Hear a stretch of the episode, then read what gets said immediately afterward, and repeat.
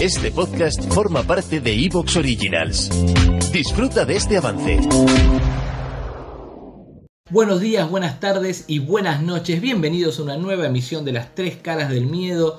Hoy vamos a dedicar el episodio a películas de vampiros, ¿eh? películas de chupasangres.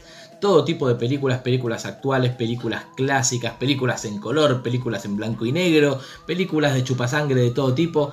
Así que quédense firmes a este programa porque vamos a estar compartiendo más o menos una hora y media con la temática del día de hoy que es justamente cine vampírico. Así que quédense ahí, no se muevan porque hoy estamos aparte con dotación completa. ¿eh? Hoy está Rodo, está, está Jam, está el funebrero, estoy yo, estamos todos, ¿eh? como las cinco caras del miedo somos.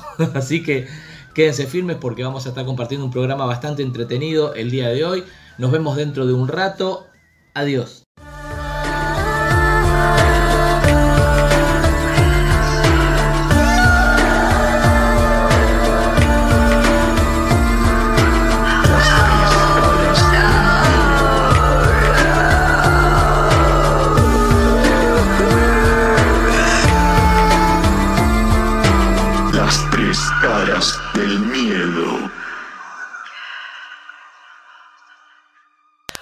Traigo Conde Yorga Vampiro, esta película de 1971 dirigida por Bob Kelhan y protagonizada por Robert Quarry como el vampiro de título.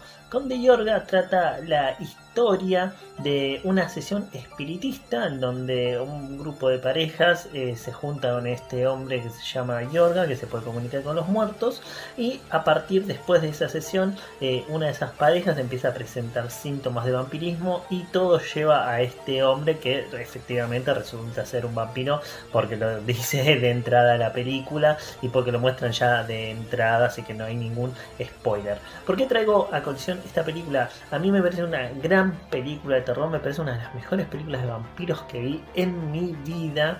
Eh, yo me acuerdo que la vi eh, en un viejo canal acá en Argentina que se llama eh, Uniseries. Me acuerdo que un día de invierno viene a la noche, la pasaron y me acuerdo que me fascinó porque la película eh, tiene mucho clima. eh, está dirigida por Bob Kelhan, que es un director que tuvo más que nada una carrera en la televisión. Él hizo un par de películas de terror, pocas, pero eh, demostró que realmente tenía un talento para, para construir buenas escenas de terror. Y esta película lo tiene.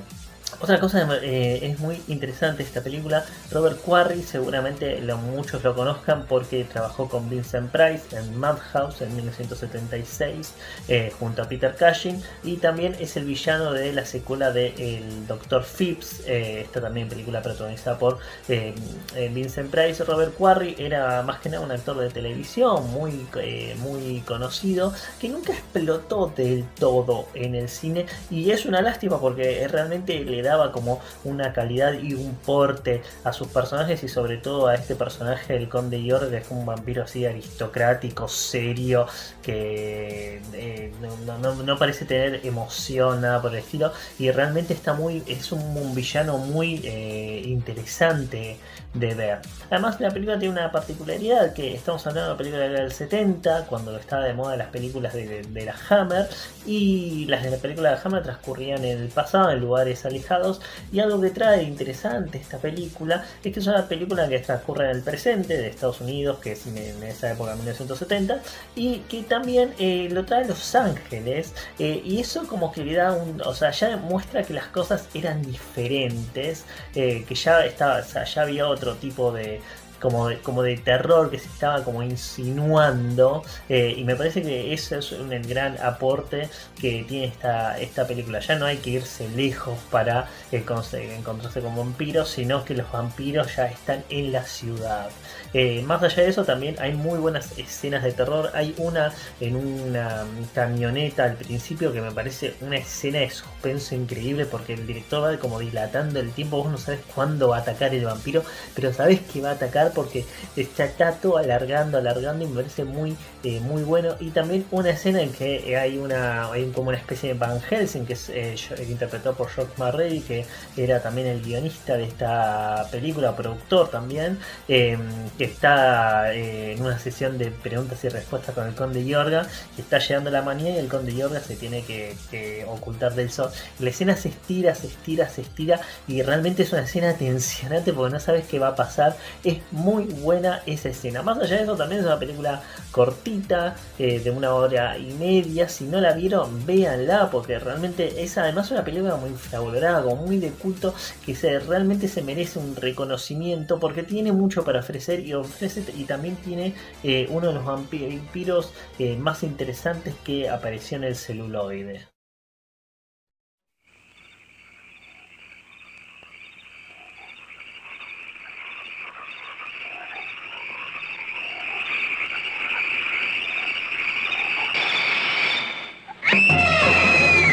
Count Yorga, Vampire, is a film that throws you into a world of which we know little.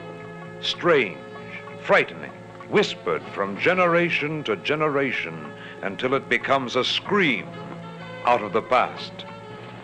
You enjoyed your little joke last night, Doctor. But as you can see, tonight is mine. Incredible. You really are a vampire? Yes. It did happen to them. It could happen to you. Count Yorga, Vampire. Seguinos en YouTube y la plataforma rusa OK. Fright Night. La mejor película de vampiro de la historia, por lo menos para mí. Eh, mi favorita de vampiros, aclaro, no sé si la mejor, pero por lo menos la mejor de los 80 es, sí, me gusta mucho más que de Los Boys, me gusta más que Near Dark y que Vamp y que todas las otras vampiros que salieron en los años 80 y me gusta más que, eh, que todas, que todas. Es una película que me encanta, que la vi de chico y me daba miedo y la sigo viendo y me sigue gustando un montón. Eh, básicamente es la ventana indiscreta de Hitchcock con vampiros, así la pensó Tom Holland, el director un gran director infravalorado, hay que prestarle más atención a Tom Holland. Tom Holland es, para quienes no sepan, también dirigió la primera de Chucky, el muñeco diabólico, dirigió Maleficio, Langoliers y aparte es el tío de Dexter Holland, el cantante de Offspring, que, o casualidad, es mi banda favorita. Así que bueno, eh, Friday Night es una película interesantísima. Eh, que combina muy bien el terror con algunas cosas de comedia sin llegar a ser una comedia de terror, pero medio como que moderniza eh, el tema de los vampiros en los 80, así como An American Werewolf in London lo hizo con Los Hombres Lobo. Eh, una película divertidísima, bien actuada. Eh, Jerry Dunbridge es un gran, gran vampiro protagonizado por Chris Arandon. Amanda Beers también, la, chica, la novia del, del protagonista. Tiene un montón de cosas, habla sobre la actualidad del cine de los vampiros hablando en los 80. Excelente actuación de McDowell, no Malcolm McDowell, sino Roddy McDowell como el cazador de vampiros, que se llama Peter Vincent, por Peter Cushing y Vincent Price.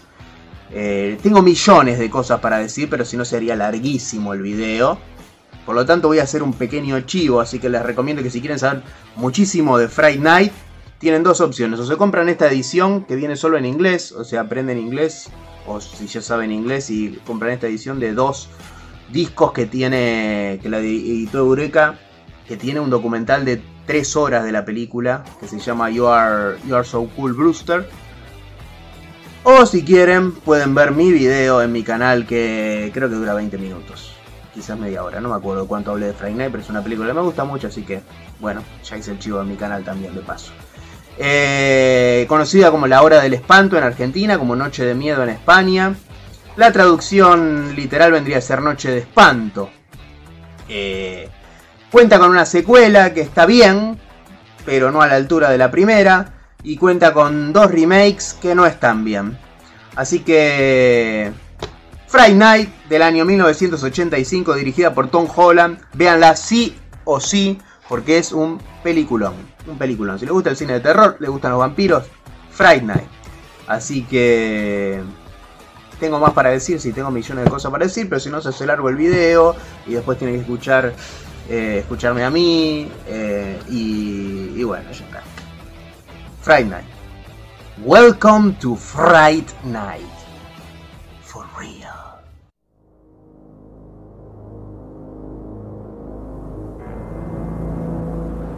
What would you do if you accidentally discovered the house next door was occupied by something not human?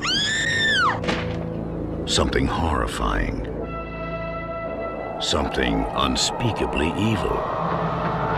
No one believes you. Mom, I didn't have a nightmare. Not your mom. They did kill a girl over there. Not your girlfriend. Charlie, is this some sort of a trick to get me back? Not even the police. Look, I know it's crazy. I know that, but look, Lieutenant! It knows that you know. You'll do anything to protect yourself. But it will do anything to protect its secret.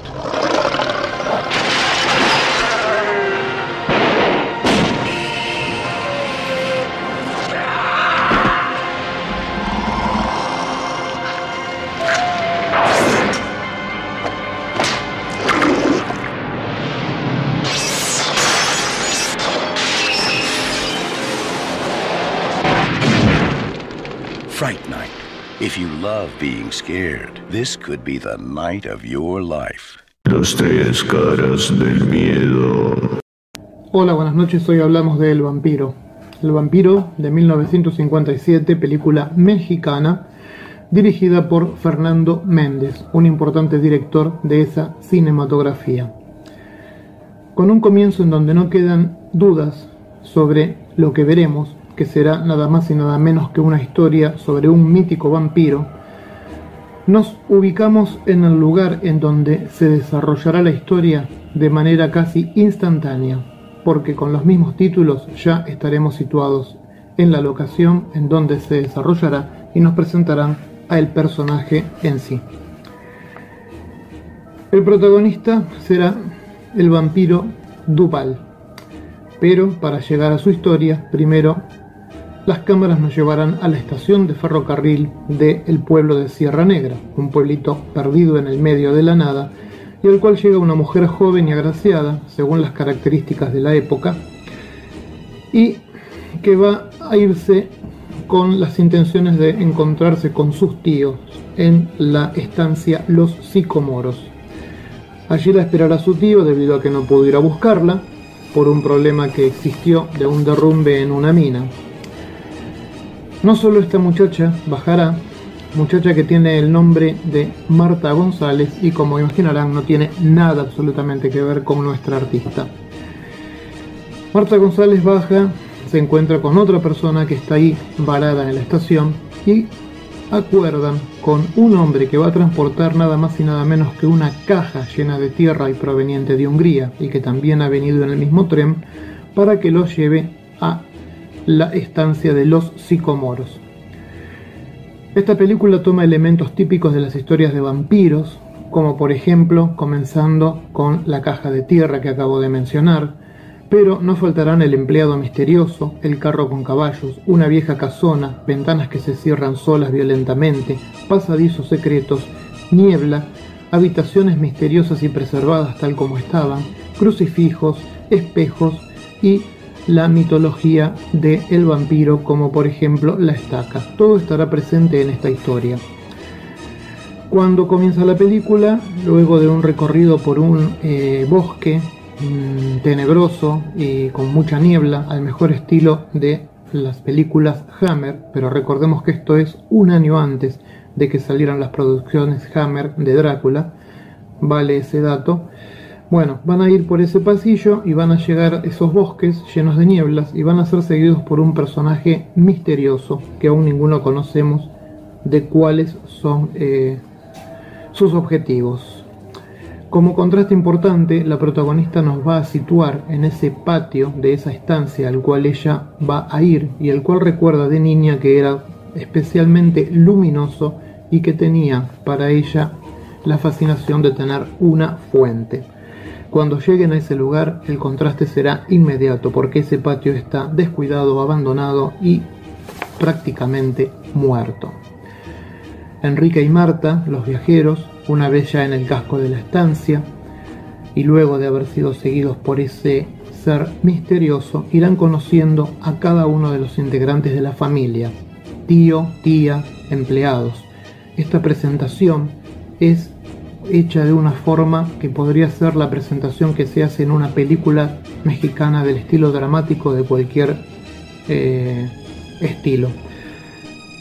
Es todo muy eh, real la presentación, no pareciera ser que vamos a ver una película de misterio. Y eso es una de las grandes cosas que tiene esta historia, cómo amalgama el drama coloquial mexicano con una historia de terror tomada de otras latitudes, pero adaptada muy bien a los conceptos que ellos tienen. Con un manejo de las sombras muy interesante, un contraste de la luz y la oscuridad en la filmación en blanco y negro, los ambientes son captados muchas veces con una cámara que los toma desde arriba, en una especie de plano cenital, pero sin llegar a serlo. Sería una especie de picado más que nada, eh, es decir, en angulación desde la parte superior del cielo, como si lo viéramos del cielo, sería lo más claro. Esta película, eh, con el maquillaje que utiliza, con los efectos especiales, a no ser alguno en especial que voy a mencionar porque ha perdido vigencia, en general se ha mantenido bien en estos 65 años que han pasado desde que fue estrenada. Sumado a esto, la estética que tiene nos recuerda, como dije, a las producciones de la Hammer. Todo lo que vamos a ver en la Hammer un año después, a partir del Drácula de Terence Fisher, va a ser eh, puesto aquí más o menos a nuestra disposición, lo único que en blanco y negro. Cabe la pregunta, ¿quién inspiró a quién? ¿Hammer a los mexicanos o los mexicanos se inspiraron en la Hammer. Bueno, la historia continúa, hay ciertos secretos que más vale no revelar porque es una historia que tiene, tiene sus sorpresas.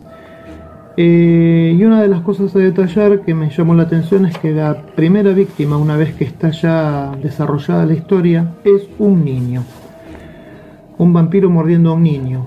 Temática gay, temática pedófila, tal vez alguna de estas dos seguramente puede ser que encaje en esta historia. Eh, habrá innovaciones, como por ejemplo que para poder ser vampiro uno tiene que ser mordido dos veces, ¿no? Un ser humano. Y habrá momentos en los cuales se respetarán y se recalcarán las reglas clásicas del vampirismo en todos sus sentidos.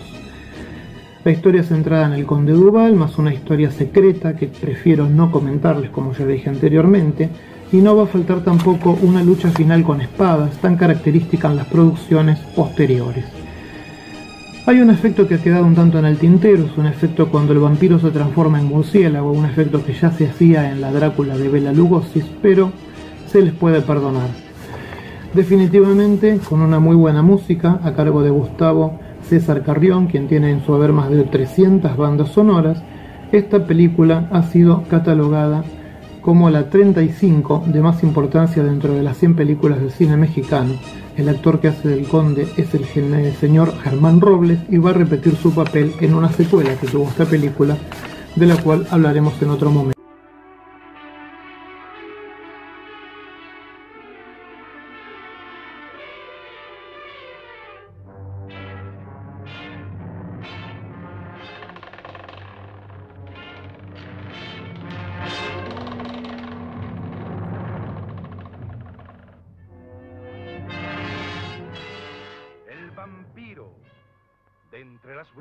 Amparan la escalofriante leyenda de hombres que jamás murieron como Nostradamus, Cagliostro y el conde Drácula, surge de pronto la amenaza extraña de un hombre muerto que vuelve a la vida cada noche al conjuro de aterrador destino en busca de víctimas a quienes beber su sangre.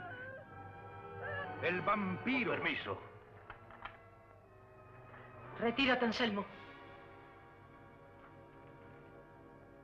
Y no se burle, señor, de lo que la gente del campo le diga. Los vampiros existen. Duermen de día y salen de noche a buscar sangre de gente joven, que es de lo único que se alimentan. Sí, existen. y amparados en la noche de los caminos solitarios, atacan de pronto, inmovilizando a sus víctimas por el terror y cayendo sobre ellas en el momento más inesperado.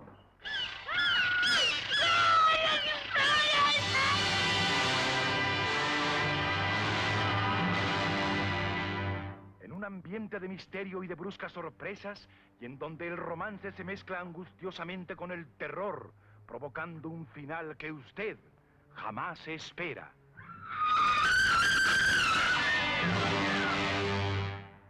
¿Cómo? Durmiendo. Vaya y acuéstese.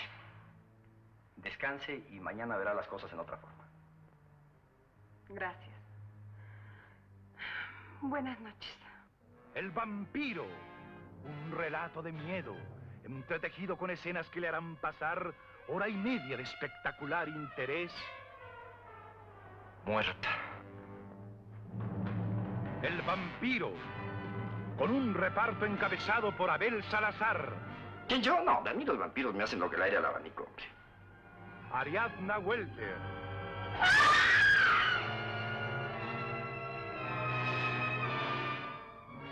Carmen Montejo, José Luis Jiménez, Meche Soler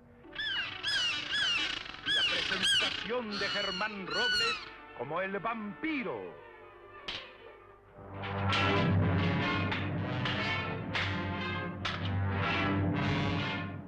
El vampiro, dirigida por Fernando Méndez, para Producciones APSA.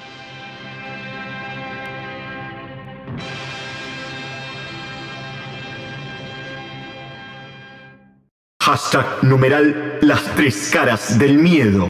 Subespecies es una película salida del año 1991, una película romano-estadounidense de esas que salían directo al videoclub, producida por la legendaria Full Moon, ¿verdad? Full Moon Studios, eh, dirigida por Ted Nicolau, la primera de una saga de cinco películas, ¿verdad? De la saga Subespecies o Subespecies o Subspecies. Y bueno, es una película a la cual yo la conozco como la película del vampiro Radu, ¿verdad? Que, es uno de mis vampiros favoritos de la historia del cine. Y bueno, es una película que tiene para mí un encanto bastante particular, ¿verdad? Eh, la historia comienza mostrándonos el interior de un castillo en donde hay un vampiro anciano de peluca, eh, que es el rey Vladislas, el cual está interpretado por el mítico Angus Scream, ¿verdad? Conocido por ser el legendario Tolman en la saga de películas Phantasm de, de Don Coscarelli, ¿no? Y bueno, está ahí el viejo chupando de una piedra roja y al rato aparece Radu, el vampiro principal de la película, y tienen una disputa de poder, ¿verdad? De que tengo que ser tu heredero porque soy tu primogénito y el viejo le dice no, que vos no querés vivir en paz porque eh, vos sos malo y voy a dejar a tu hermano y bueno, ahí nos enteramos que Radu tiene un hermano y bueno, el vampiro, el rey Vladislas le tiende una trampa a Radu, le tira una jaula, ¿verdad? Encima y ahí es cuando Radu eh, saca sus manos con esos dedos largos que tiene, que son maravillosos, y empieza a romperse, a quebrarse, ¿verdad? La, lo- la falange de los dedos. Y de los pedazos de dedos caídos es que salen sus servidores, sus esbirros, ¿verdad? Legendarios, hechos con, con uno de los mejores stop motion que vi en toda mi vida, ¿no? Uno de mis stop motion, una de las películas que tiene para mí mejor stop motion de la historia. Y bueno, ahí se las, se las apaña para matar a su, a su padre, el rey Vladislas. Y ahí comienza la historia, la cual consiste en que tres estudiantes, tres muchachas, eh, se dirigen hacia Rumania, ¿verdad? A estudiar lo que es la cultura, el folclore local y lo que es la superstición local, el tema de los vampiros. Y se hospedan en un castillo, ¿no? Ahí al lado, donde las atiende un señor mayor de barba. Y les empieza a contar la historia, ¿no? De que tiempo atrás eh, los rumanos de la zona fueron invadidos por los turcos, ¿verdad? La historia que conocemos, la típica historia de Vlad Tepes. Y resulta que en la película, según la historia que nos cuenta la película, a estos eh, turcos los terminan matando un grupo de vampiros, ¿no? Estos vampiros son quienes defienden a la gente local de Rumania matando a los turcos. Y esta festividad, eh, realizan una festividad anual recordando este- esta fecha en la cual los vampiros los salvaron. Y bueno, de ahí es que nace esta supuesta paz entre vampiros y humanos, ¿verdad? Y, es ahí como comienza esta historia, como digo, ¿no? Con estas tres muchachas que llegan a, a hospedarse, a investigar lo que es la religión local, la, religión no, la superstición local, la cultura de, de, Rumania. Y conocen a un muchacho ahí, ¿verdad? Eh, un muchacho ahí fachero, eh, que también se hospeda donde están ellas. Y bueno, resulta ahí que, que, la historia las conduce que empiezan a ser acechadas por el vampiro Radu, el cual es un vampiro muy hijo de puta, un vampiro muy tradicional, muy de esos que me gustan a mí. Y bueno, como digo, Subspecies es una película de estas, como les dicen, malomola, ¿no? Le dicen los españoles. Es una película que, que si uno la analiza fríamente no es una gran película de terror. Pero que yo considero que es una obra maestra, ¿verdad? Me parece que es fantástica hay mucho amor por el cine de vampiros o lo que es eh, Suspicious, ¿verdad? Lo que es la construcción del personaje del vampiro Radu, que casualmente Radu era el nombre del hermano de Vlad Tepes, ¿no? Radu el hermoso. Y bueno, hay mucho, como digo, mucho amor en la construcción, mucho amor por el cine de vampiros, ¿no? Radu es el típico vampiro asesino, ¿verdad? Con las manos largas que recuerdan a, al Nosferatu de la película de, Murnau, ¿verdad? Eh, es maravilloso lo hijo de puta que es, ¿verdad? Cómo caza lo que es el tema de la sombra, de cómo el vampiro amenaza con la sombra, como Nosferatu. Eh, tiene mucho de eso, ¿verdad? De lo, de lo cultural, de lo folclórico, que siempre viene también en las películas de vampiros. También tiene la típica historia, trama que uno puede esperarse quizás en Castlevania, los videojuegos de Castlevania o, o en la serie animada de Castlevania, ¿no? La típica historia del vampiro noble que se enamora de una humana y termina por eso teniendo un hijo medio humano, el cual ese hijo termina queriendo ser más como los humanos que como los vampiros, ¿no? Tratando de redimir su sangre. Y bueno, y ahí es como nace esta, esta paz entre humanos y vampiros. Bueno, la película desarrolla una trama similar en, en lo que es eh, el antagonismo entre estos dos hermanos, ¿verdad? Eh, Radu y creo que el otro se llamaba Stefan y bueno, y es muy bueno, como digo, todo el empleo de, la mitología clásica de los vampiros, eh, lo que es la construcción de Radu, el tema también de que Radu va haciendo, ¿verdad?, a estas chicas sus amantes, y son tres, ¿verdad?, como las típicas tres amantes de, Drácula, que aparecen tanto en la novela de Stoker como en las películas, ¿no? Y bueno, como, como digo, una maravilla de película. Eh, las cinco películas, de las cinco yo recuerdo haber visto tres. Y bueno, luego de recordar su Species 1, me dan ganas de ver de verlas todas, ¿no? Y, bueno, y de contratar Full Moon, que vi que, que tienen servicios tipo Netflix. Así que bueno, si no vieron sus Species, eh, no sé qué están esperando para ver una de esas películas de vampiros que, que quizás eh, no gozan de la mayor popularidad en el gran público, pero dentro de lo que es el culto siempre tendrá un lugarcito ganado cerca del corazón, ¿verdad?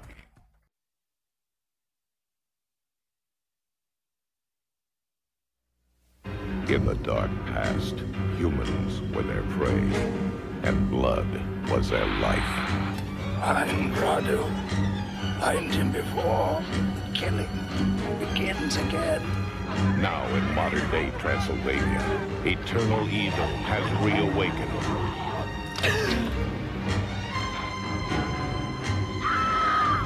I'm afraid for you.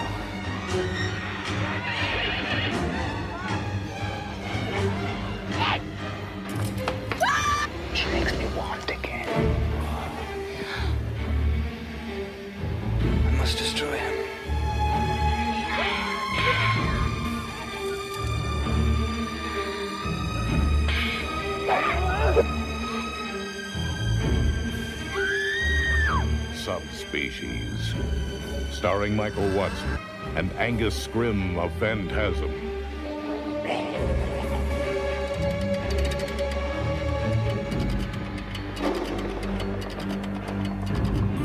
Subspecies. The night has fangs.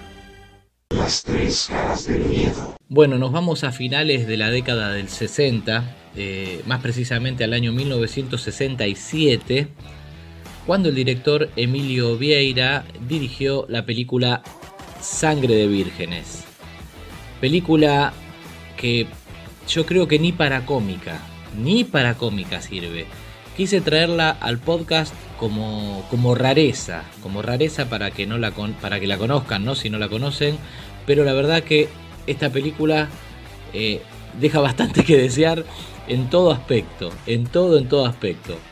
Em, Sangre de Vírgenes es protagonizada por Ricardo Bauleo, Rolo Puente y Susana Beltrán, que les diría que lo único atractivo de esta película justamente es Susana Beltrán. No vale la pena verla para verla a Susana Beltrán en pelota nada más, porque la película es muy, pero muy, pero muy mala.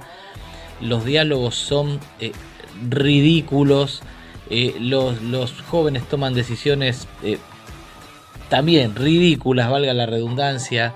Eh, está hablado en un, en un castellano neutro, no el castellano argentino, este que español argentino que nosotros hablamos, ¿no? sino eh, en un neutro. Yo calculo que lo deben haber pensado así porque se debe haber estrenado ¿no? en, en otros países también.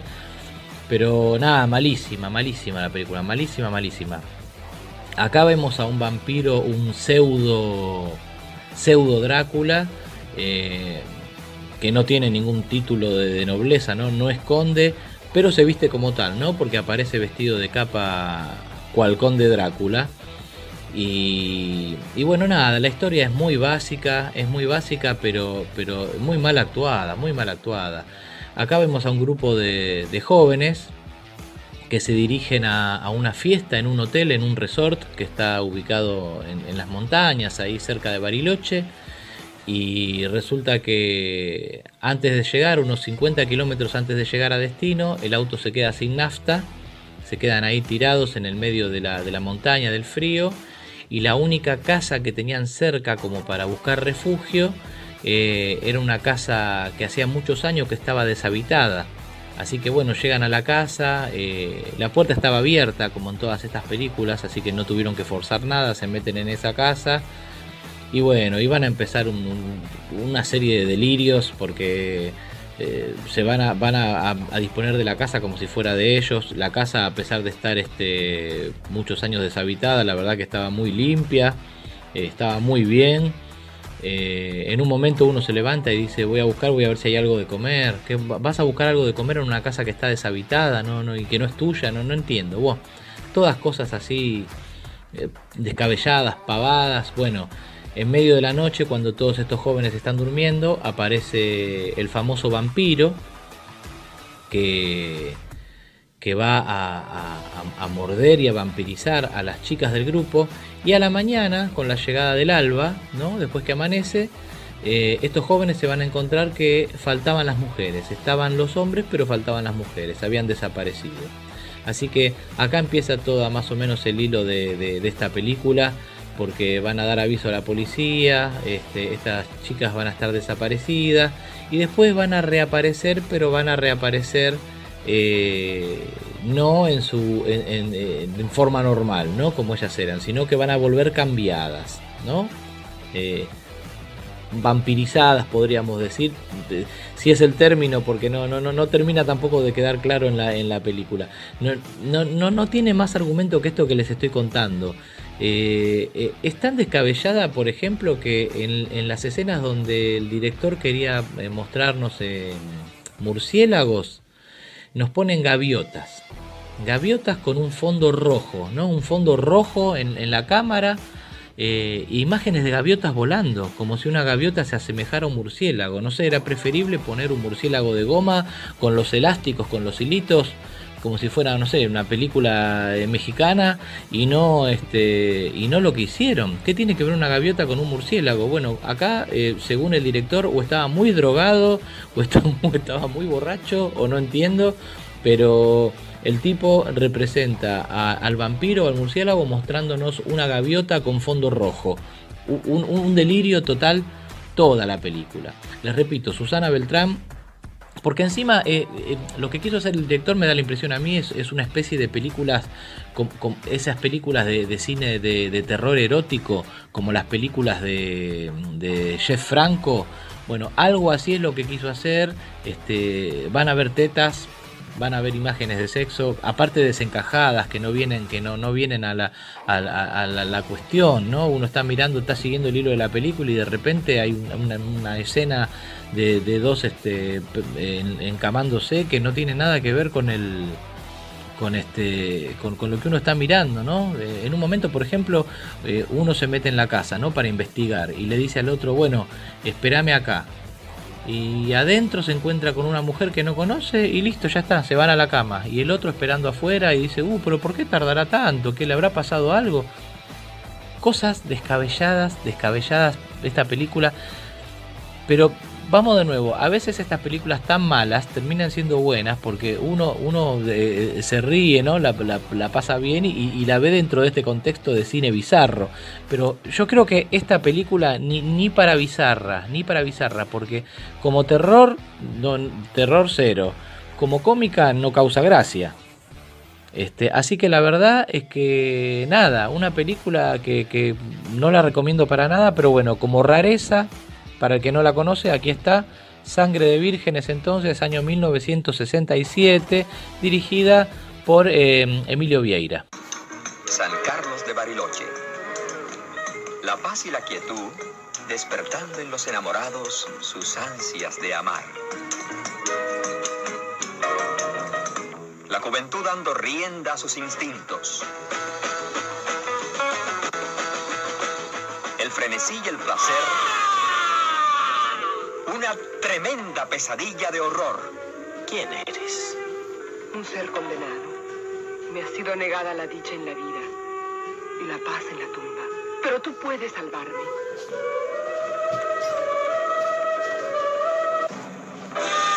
Un juramento que vuelve a la vida a dos almas torturadas.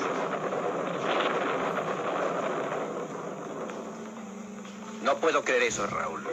Vampiros en el siglo XX. No es cuestión de época, Tito.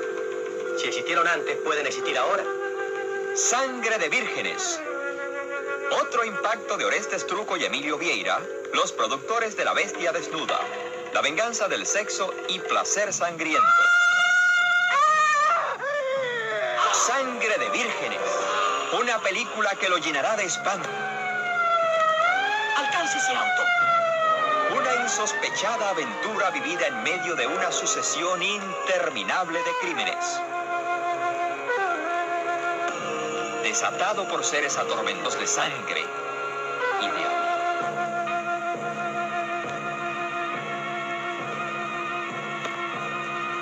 Sangre de vírgenes. Una historia increíble convertida en tremenda realidad.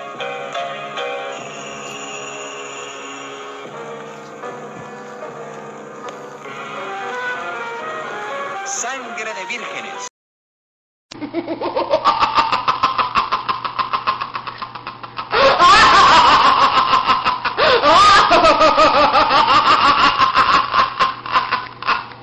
Estás escuchando las tres caras del miedo.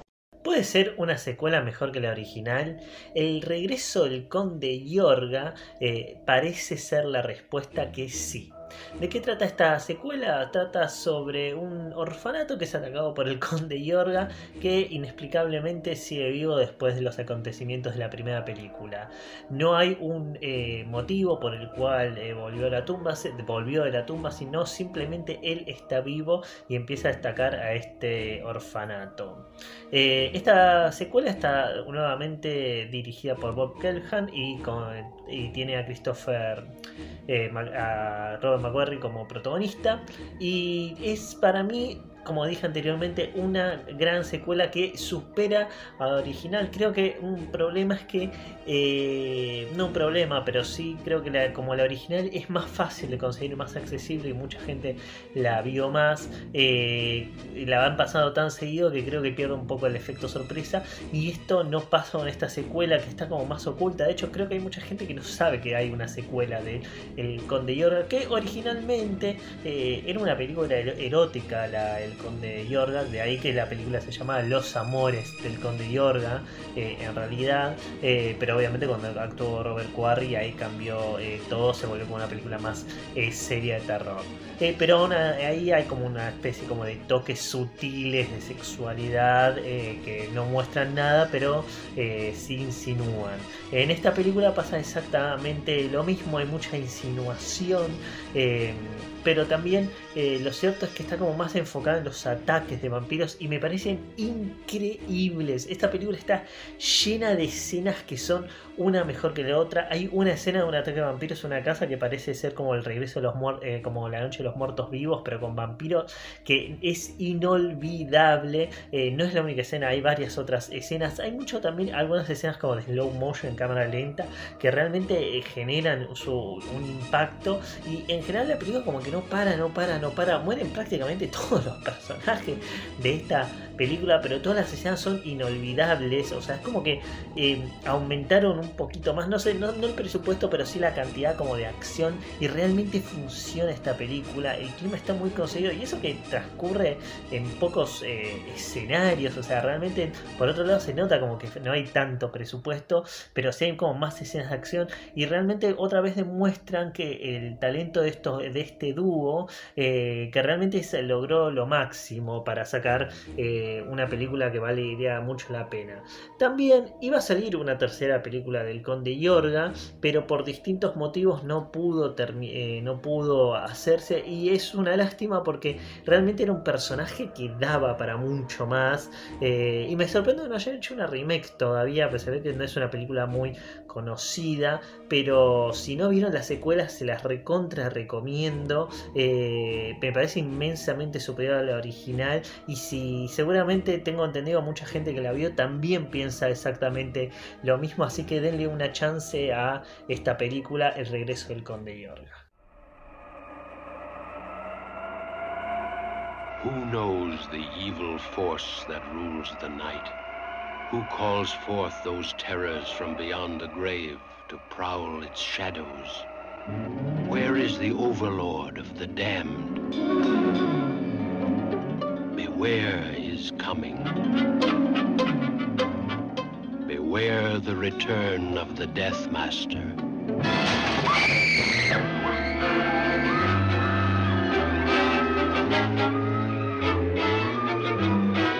The attack of the undead.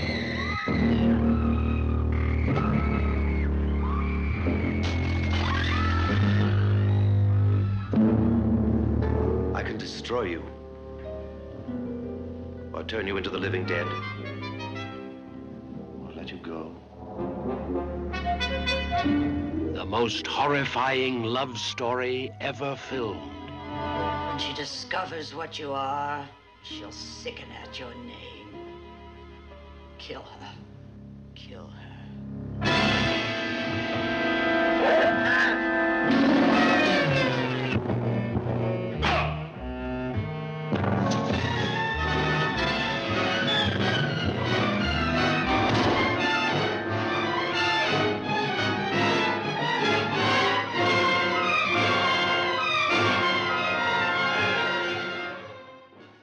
Siempre hablo de Toby Hooper, hablé de Funhouse, hablé de, de Toolbox Murders, en todos los programas lo nombro. Y siempre digo que es un director un poco infravalorado, porque lo único que dicen que lo único que hizo es de Texas Chainsaw Massacre, sin embargo hizo muchas otras cosas interesantes. Y en este programa voy a mencionar la que para mí es la mejor película después de Texas Chainsaw Massacre, aunque no es realmente una película, es una miniserie, pero se estrenó en algunos lugares como película, se editó como película, así que vamos a contarla como película. Salem Slot, basada en el cuento de Stephen King, con el mismo nombre, también traducida como El misterio de Salem Slot, como La hora del vampiro, como La noche del vampiro, o como Las brujas de Salem la película. Así se editó en VHS en Argentina no tienen la más puta idea de qué se trataba la película y le mandaron las brujas de Salem. Pero bueno. Eh, perdón por mi vocabulario, es que volvió Showmatch y estoy muy emocionado. Vamos, Tinelli, carajo. Eh, ¿Le gustó o no le gustó? Salem Slot. Es muy buena. La verdad es muy buena.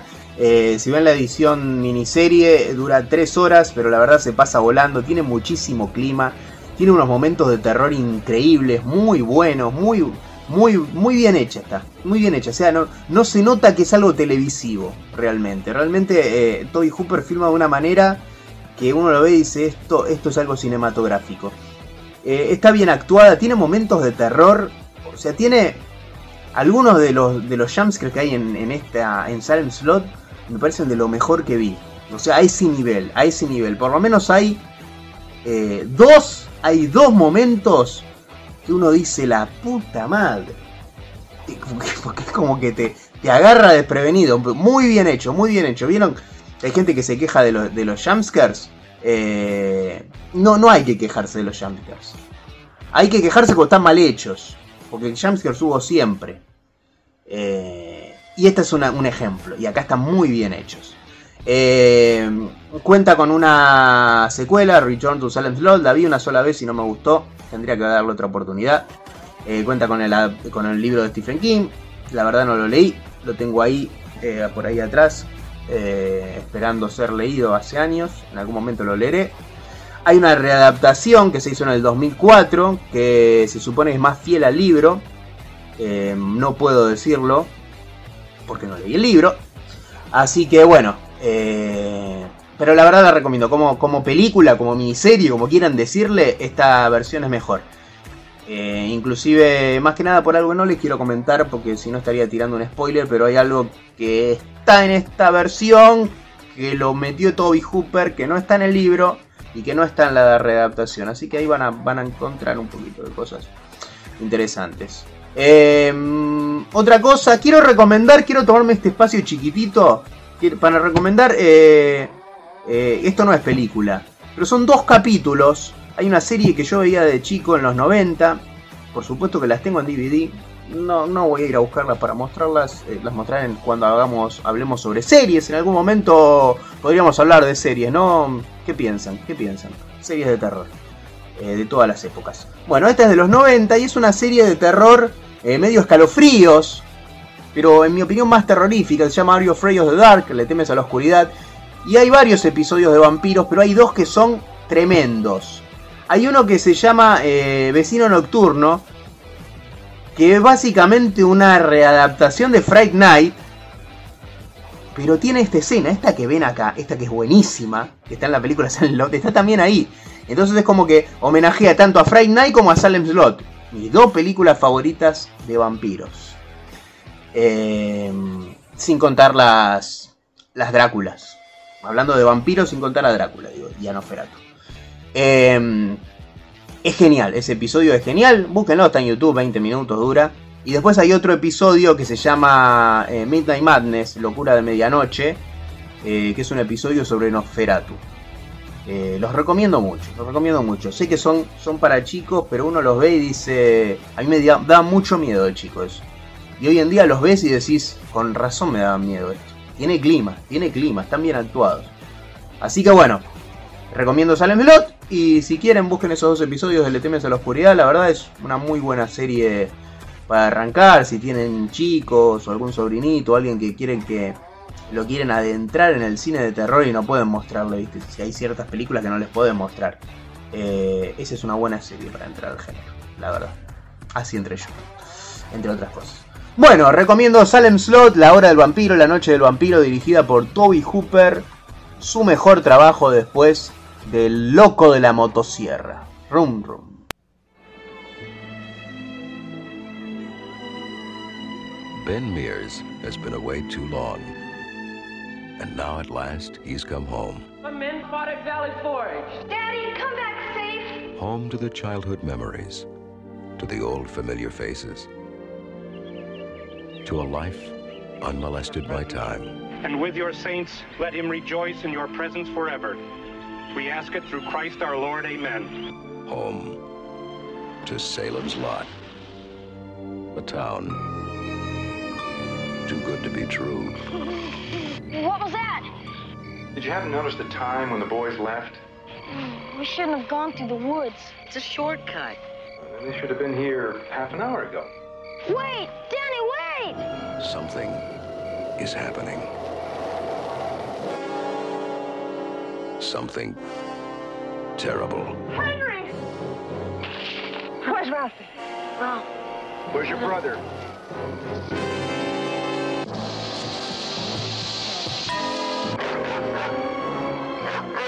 First a kid disappears, then this. You're not leaving Salem's Lot, are you? I'm not leaving.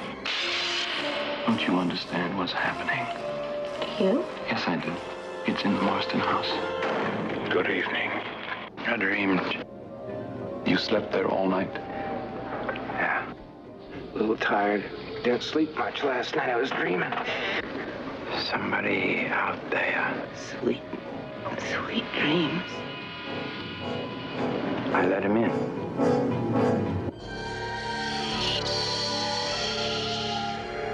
Oh, it's only all just happened since. Since I came here. It wasn't a dream.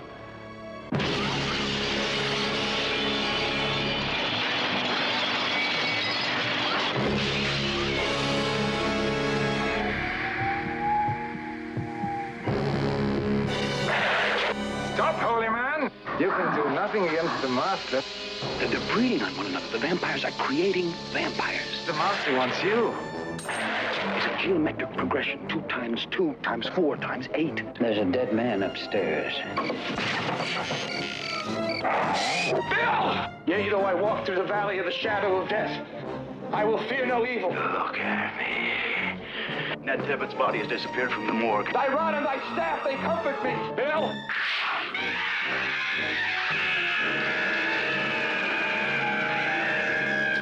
Ben Susan's in there. Run! No! Look at him!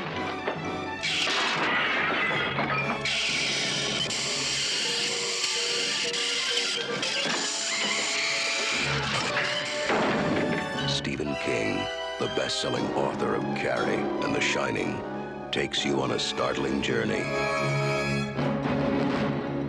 to Salem's Lot. Hashtag numeral las tres caras del miedo. Hola, buenas noches nuevamente. Ahora hablaremos de la película de Neil Jordan, Entrevista con el vampiro. ¿Por qué es recordar esta película? Sobre todo porque es la primera película que se basa en las obras, o la serie de obras de Anne Rice de Crónicas de un vampiro. Con un comienzo similar al de la novela, pero con un final que fue en cierta parte cambiado y que no fue del gusto total de la crítica o de la misma autora, fue bien, fue bien recibida en general. Fue estrenada en sí con 20 minutos menos de los que tenía en la edición que se dio por primera vez ante determinada cantidad de público porque se la consideró demasiada sangrienta. El mundo conoció por primera vez la historia de Lestat de Lioncourt, el nombre completo de un vampiro juvenil que hace años que viene sumando víctimas y a cada una de ellas asesinándolas, con la salvedad de que a algunas las ha este, decidido regalarle la inmortalidad. Conocerá a Luis de Pointre de Luc, quien está desesperado y cansado de la vida por haber perdido a su esposa y a su hijo en el parto y estar solo a cargo de una plantación de la cual no quiere prácticamente nada eh, saber. Se da cuenta que este, está tan este, mal, tan este, cansado de todo, que quiere la muerte y el cruzarse con Lestat en la vida le proporcionará esa posibilidad. Elegirá así que Lestat lo mate, pero Lestat le ofrece luego la vida eterna y acepta. Ya acá tenemos un interesante contraste. Lestat es un vampiro violento, decidido a todo, que no se arrepiente prácticamente de nada, pero Louis será un vampiro prácticamente opuesto a él. Le pesa tener que vivir de las víctimas y sobrevive nada más que comiendo animales. Se siente mal, se siente con culpa, no es feliz. El vampirismo para él es en sí una tortura casi peor que la vida misma.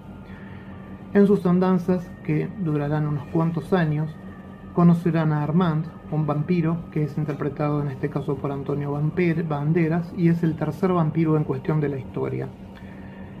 Otro vampiro que es tan decidido y tan violento como Lestat, pero que tiene también una diferencia importante. Un vampiro que puede enamorarse. Y es más, va a haber una historia de amor, no demasiado demostrada en hechos, pero sí en actitudes. Eh, es un vampiro muy emocional, un vampiro que, si bien no tiene culpa, es capaz de llegar a matar por amor.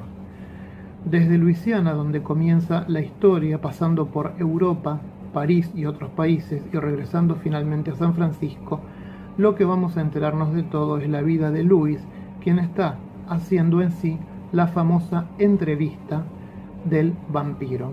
Él es el entrevistado y Christian Slater es el periodista que lo entrevista, un hombre también perdido, un hombre que está buscando un éxito de alguna manera, desesperada, para poder darle un vuelco a su vida y que se cruza con este vampiro y va a tener ciertas este, esperanzas de poder cambiar así su eh, realidad actual. Este hombre ambicioso eh, hace el reportaje y se va a enterar de que hay ciertas cosas del vampirismo que eran absolutamente un mito. Por ejemplo, eh, los crucifijos, los ajos, el agua bendita, todo eso queda desestimado en la historia, porque el mismo vampiro le dice que de esas cosas ellos prácticamente se ríen. Incluso el tema de la estaca queda en discusión, aparentemente tampoco les tendría que hacer nada. Se intensifican la creencia de que el sol puede destruir totalmente y que el fuego también puede ocasionarles eh, la desaparición de este mundo. A estos conceptos nuevos eh, se suma el hecho de que los vampiros tienen sentimientos, sufren, les duele matar, eh, sienten grandes momentos de éxtasis cuando están felices, cosa que en otras producciones anteriores no se marcaba. Desmiente incluso la existencia de Drácula en un diálogo que tiene el vampiro diciendo que ese personaje solo fue la creación de un británico insano y que jamás ha existido. Queriendo cambiar las reglas del vampirismo, eh, Anne Rice ha creado estos personajes que se hicieron muy famosos en esta película, pero que ya tenían fama de hace unos 21 años atrás, cuando habían salido la primera de todas las novelas. Ella escribió una gran serie de novelas sobre este tema en donde va desarrollando luego cada uno de los caracteres mencionados. Bien, la intervención de Kirsten Dunst, que era una niña en esos momentos, conocida y recordada después por su papel de la novia de Peter Parker en las tres primeras versiones de Spider-Man, cumple aquí un papel realmente muy interesante, haciendo de una niña que será convertida en vampiro. Las demás actuaciones son muy buenas, eh, son creíbles, interesantes, los efectos especiales están bien, se pueden este, disfrutar perfectamente. La caracterización de los vampiros es un tanto extraña, pero está muy bien lograda. Eh, Anne Rice no estuvo del todo conforme con la dirección de Tom Cruise para el papel principal, pero luego de ver la película se disculpó con el propio actor porque había quedado contenta con lo que habían logrado. Se le rinde en una escena y con los vampiros del teatro que aparecen aquí un homenaje importante al teatro Gran Guignol que en otras épocas hiciera mucha fama y al cual la gente asistía a ver obras precisamente sangrientas. Entretenida de principio a fin, con un buen aspecto técnico, tal vez un poco lenta en algunos momentos por los diálogos, pero con una excelente fotografía y una música que acompaña perfectamente las historias, Entrevista para un vampiro es de todas las adaptaciones para mí la mejor de la obra de Anne Rice. Que disfruten. Buenas noches.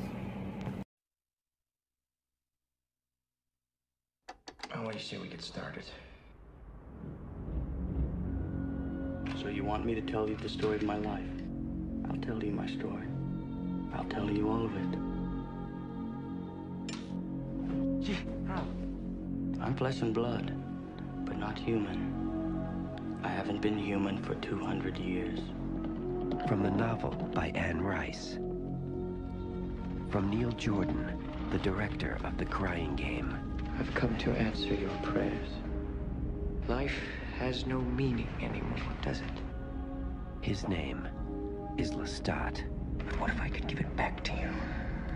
Pluck out the pain and give you another life. One you could never imagine. I can see you lying on a bed of satin. He chose one man. He gave him infinite power, eternal life, and a daughter who would be forever young. This is the only real evil left. And then he took the light of day.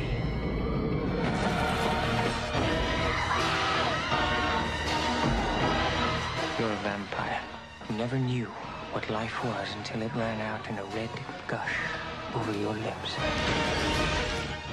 I can't stand this any longer. You made us what we are, didn't you? God kills indiscriminately, and so shall we.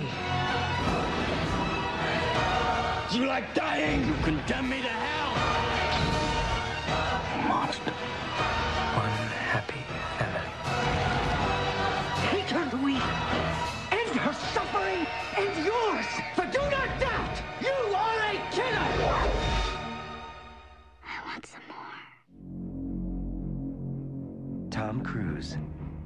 Brad Pitt, Stephen Ray, Antonio Banderas, Kirsten Dunst, and Christian Slater. Interview with the Vampire.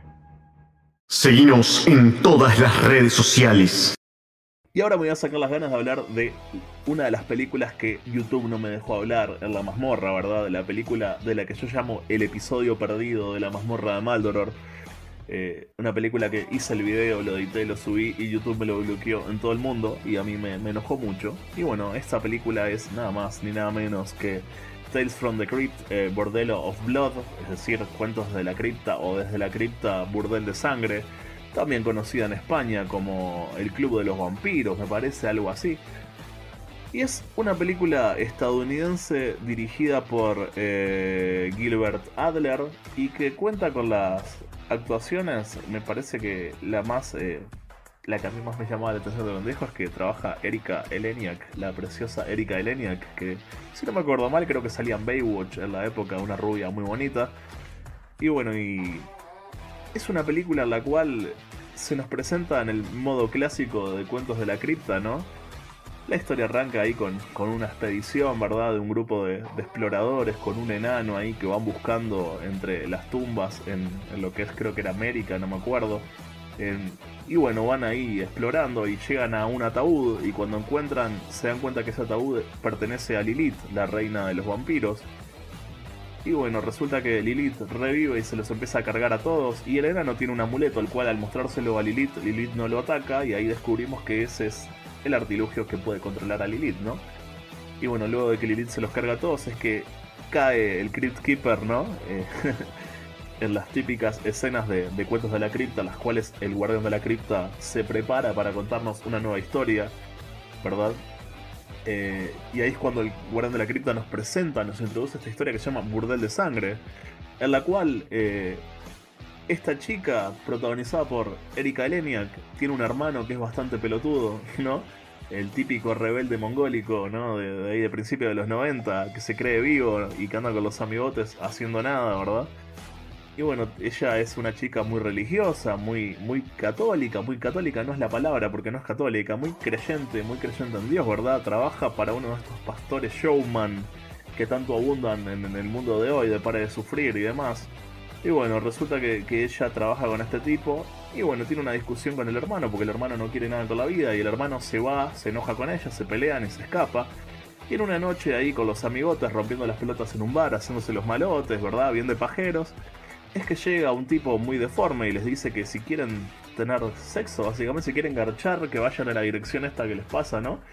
Y bueno, se mandan el tipo este, el hermano y, la- y el amigote, y se mandan en auto hasta ahí. y Cuando llegan se dan cuenta que es una funeraria. Y al entrar en la, funeraria los recibe el típico, el típico anfitrión extraño que uno esperaría, ¿verdad? Prototípico que, esperaría, ¿verdad? En cualquier historia de horror, de estas que se precian clásicas. Eh, y bueno, cuando llegan, el tipo los apunta con un revólver y los hace meterse en un ataúd. Y bueno, el ataúd entra a la parte de donde se creman los, los cuerpos, ¿no? Y cae en un túnel. Y es que cae y se dan cuenta que atraviesa una serie de túneles. Y al caer, salen del ataúd. Y lo primero que ven son un par de tetas, ¿verdad? Es tipo, ups, nos morimos y llegamos al paraíso. Y ahí descubren que están en un burdel que está en las catacumbas, ¿verdad? De esta, de esta funeraria. Y bueno, los tipos manos, se ponen a recorrer ahí el burdel, bien de alzados. Y bueno, resulta que el secreto, que no es ningún spoiler, es que las chicas, ¿verdad? Que atienden este burdel, son todos vampiros, ¿no? Son vampiros. ¿Y quién es la, la líder de estos vampiros?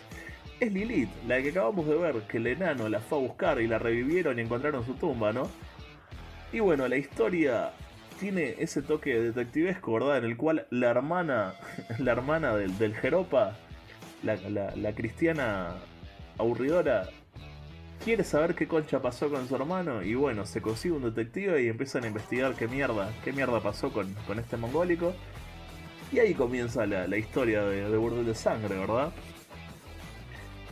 Y a mí es una película que me gusta muchísimo. Me gusta desde que soy chico. Es una película de esas que de niño no, no puedo desasociar de lo que es la era del videoclub, ¿no? Eh, siempre fui muy fan de, de Tales from the Crypt desde muy niño. Es, me encanta el estilo de horror de Tales from the Crypt. Ese estilo comiquero, ¿verdad? Que cada escena parece salida de una viñeta de un cómic. Que también lo utilizan muy bien en películas que, que rinden homenaje a lo que es el cómic de esta época, como Creep Show, ¿verdad? Eh, pero bueno, Tales from the Crypt tiene su estilo que, que marcó una era, ¿verdad? Con su serie tan mítica. Y bueno, y Bordello of Blood es básicamente un capítulo más de Tales from the Crypt, pero más largo, ¿no?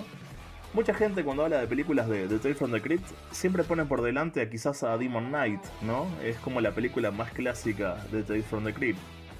Sacando obviamente las películas clásicas, ¿verdad? Las de. las de. las de. las de Amicus, eh, que eran películas antológicas muy buenas. Que no tienen nada que ver con esto, ¿no? Con, eh, pero digo, las de la época de la serie quizás es más recordada eh, Demon Knight. Pero a mí me tira un poco más Bordelos Blood, quizás por las tetas, ¿no? Uno era un niño hormonal, hormonado, y siempre vivíamos con la, ahí con el amigo duro, y bueno, nos encantaba, ¿verdad? Nos encantaba ver estas películas. Y tetas, de tetas está sobrado Bordelos Blood, entonces obviamente que a mí me da la nostalgia por Bordelos Blood. Como digo, es una película muy comiquera, ¿verdad? Que está muy filmada la esencia de lo que es el cómic de horror. Eh, el típico horror prototípico, ¿verdad? La casa oscura, tenebrosa, con el relámpago de fondo. Eh, me parece una película que es fantástica, con los personajes típicos exagerados, ¿verdad? El cura que es bien cura cagador, el enano que es un enano hijo de puta, eh, Lilith que es hermosísima, pelirroja, ¿verdad? Vampira, hija de puta. Es un peliculón a mí. Es verdad que no es perfecta, es medio pelo si uno la analiza, pero yo creo que es maravillosa. Tiene muy buen gore, muy buen gore. eh, es una película entretenidísima. eh, tiene, tiene momentos para cagarse de risa. Tiene momentos que, ta, que son un poco más mala onda. eh, no sé, yo dudo que alguien que esté en este canal no haya visto Bordelos Blood. Pero si no la vieron, vayan a ver Bordelos Blood porque es un clasicazo de la hostia, ¿verdad?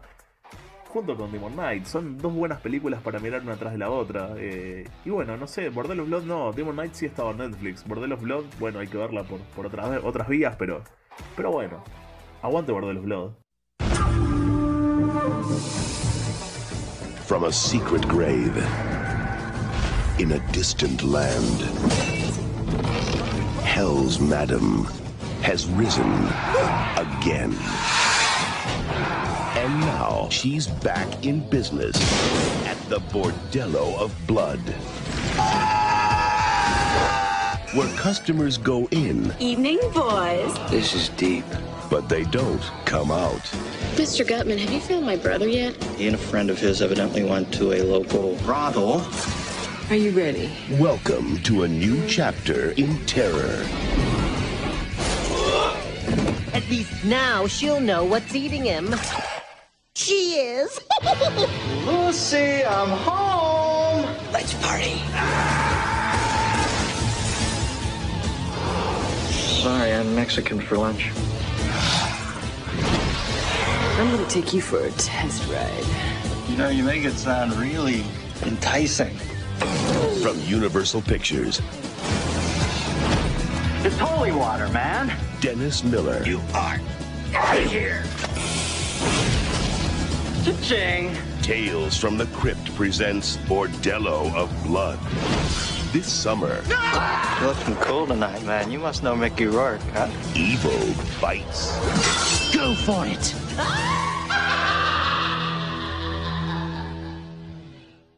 Las tres caras del miedo.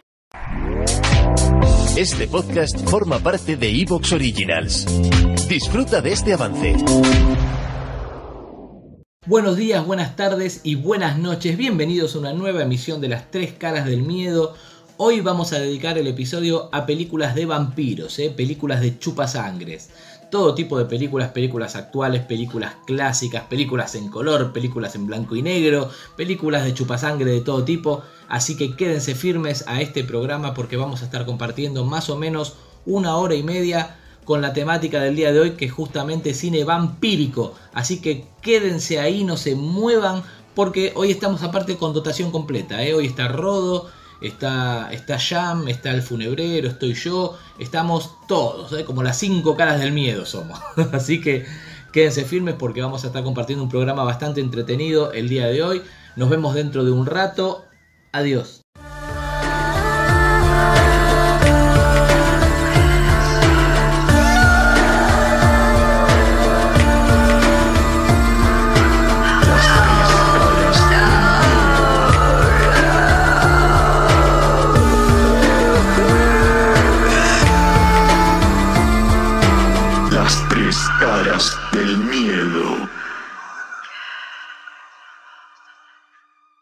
Les traigo Conde Yorga Vampiro, esta película de 1971 dirigida por Bob Kelhan y protagonizada por Robert Quarry como el vampiro de título. Conde Yorga trata la historia de una sesión espiritista en donde un grupo de parejas eh, se junta con este hombre que se llama Yorga, que se puede comunicar con los muertos, y a partir después de esa sesión, eh, una de esas parejas empieza a presentar síntomas de vampirismo y todo lleva a este hombre que efectivamente resulta ser un vampiro porque lo dice de entrada la película y porque lo muestran ya de entrada, así que no hay ningún spoiler. ¿Por qué traigo a colisión esta película? A mí me parece una gran película de terror, me parece una de las mejores películas de vampiros que vi en mi vida. Eh, yo me acuerdo que la vi eh, en un viejo canal acá en Argentina que se llama eh, Uniseries. me acuerdo que un día de invierno viene a la noche, la pasaron y me acuerdo que me, fascinó porque la película tiene mucho clima. Está dirigida por Bob Kelhan, que es un director que tuvo más que nada una carrera en la televisión. Él hizo un par de películas de terror, pocas, pero eh, demostró que realmente tenía un talento para, para construir eh, eh, buenas escenas de terror. Y esta película lo tiene. Otra cosa eh, es muy interesante esta película. Robert Quarry seguramente lo, muchos lo conozcan porque trabajó con Vincent Price en Madhouse en 1976 eh, junto a Peter Cushing y también es el villano de la secuela de El Dr. Phipps, eh, esta también película protagonizada por Vincent Price. Robert Quarry era más que nada un actor de televisión muy, muy conocido que nunca explotó del todo en el cine y es una lástima porque realmente le daba como una calidad y un porte a sus personajes y sobre todo a este personaje del Conde York que es un vampiro así aristocrático, serio, que eh, no, no- no parece tener emoción, nada por el estilo. Y realmente está muy, es un, villano muy eh, interesante de ver.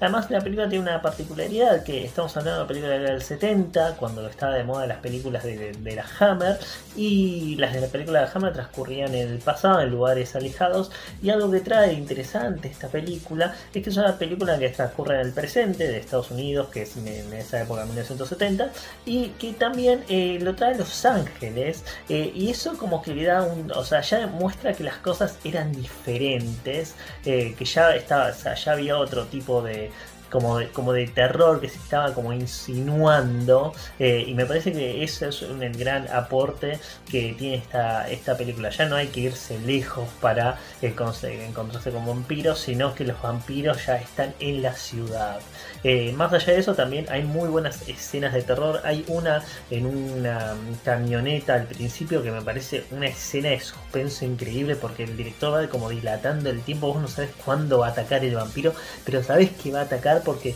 está, todo alargando, alargando y me parece muy, eh, muy bueno. Y también una escena en que hay una hay como una especie de Van Helsing que es eh, interpretado por Jock Marrey que era también el guionista de esta película, productor también, eh, está eh, en una sesión de preguntas y respuestas con el conde Yorga, está llegando la manía y el conde Yorga se tiene que, ocultar del sol. La escena se estira, se estira, se estira y realmente es una escena tensionante porque no sabes qué va a pasar. Es muy buena esa escena. Más allá de eso, también es una película cortita, eh, de una hora y media. Si no la vieron, véanla, porque realmente es además una película muy infravalorada, muy de culto, que realmente se merece un reconocimiento, porque tiene mucho para ofrecer y ofrece y también tiene eh, uno de los vampiros eh, más interesantes que apareció en el celuloide.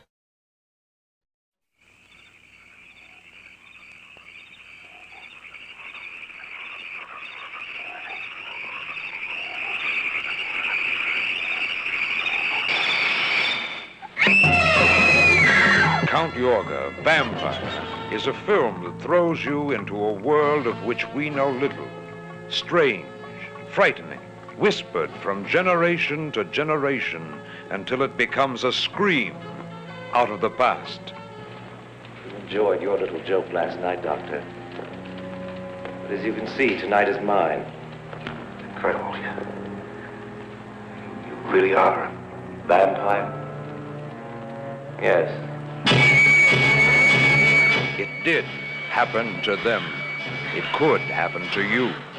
Count Yorga, Vampire. Las tres caras del miedo. Fright Night. La mejor película de vampiro de la historia, por lo menos para mí. Eh, mi favorita de vampiros, aclaro. No sé si la mejor, pero por lo menos la mejor de los 80 es, sí. Me gusta mucho más que Los Boys, me gusta más que Near Dark y que Vamp y que todas las otras vampiros que salieron en los años 80 y me gusta más que, eh, que todas, que todas. Es una película que me encanta, que la vi de chico y me daba miedo y la sigo viendo y me sigue gustando un montón. Eh, básicamente es la ventana indiscreta de Hitchcock con vampiros, así la pensó Tom Holland, el director.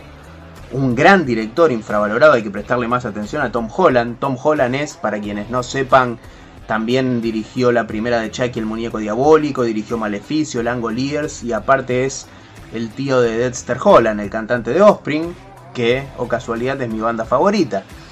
Así que bueno, eh, Friday Night es una película interesantísima eh, que combina muy bien el terror con algunas cosas de comedia sin llegar a ser una comedia de terror, pero medio como que moderniza eh, el tema de los vampiros en los 80, así como An American Werewolf in London lo hizo con Los Hombres Lobo. Eh, una película divertidísima, bien actuada. Eh, Jerry Dunbridge es un gran, gran vampiro protagonizado por eh, Chris Arandon. Eh, Amanda Beers también, la, la chica, la novia del, del protagonista. Tiene un montón de cosas, habla sobre la actualidad del cine de los vampiros, hablando en los 80. Excelente actuación de McDowell, no Malcolm McDowell, sino Roddy McDowell como el cazador de vampiros, que se llama Peter Vincent, por Peter Cushing y Vincent Price. Eh, tengo millones de cosas para decir, pero si no sería larguísimo el video.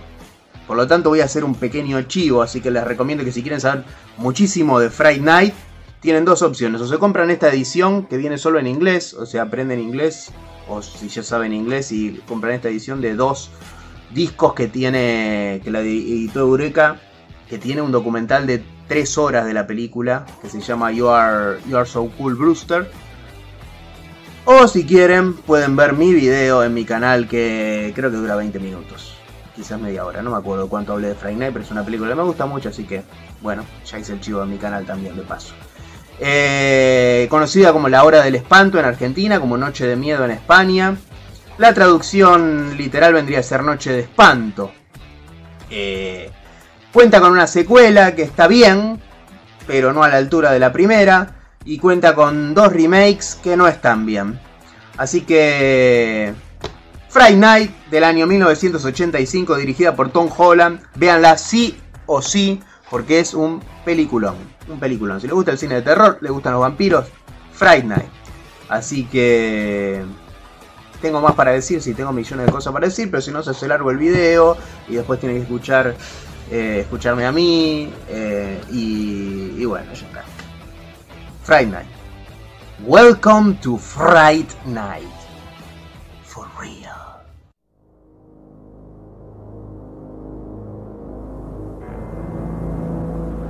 What would you do if you accidentally discovered the house next door was occupied by something not human? Something horrifying. Something unspeakably evil. No one believes you. Mom, I didn't have a nightmare. Not your mom. They did kill a girl over there. Not your girlfriend. Charlie, is this some sort of a trick to get me back? Not even the police. Look, I know it's crazy. I know that, but look, Lieutenant! It knows that you know. You'll do anything to protect yourself. But it will do anything to protect its secret.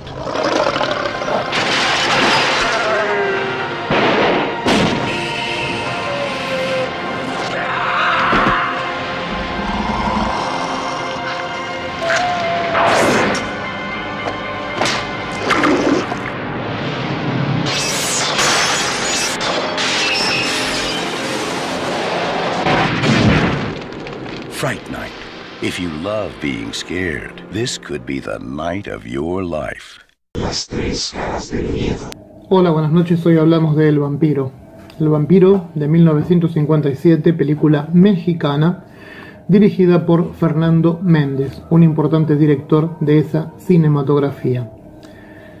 Con un comienzo en donde no quedan dudas sobre lo que veremos, que será nada más y nada menos que una historia sobre un mítico vampiro, nos ubicamos en el lugar en donde se desarrollará la historia de manera casi instantánea, porque con los mismos títulos ya estaremos situados en la locación en donde se desarrollará y nos presentarán a el personaje en sí.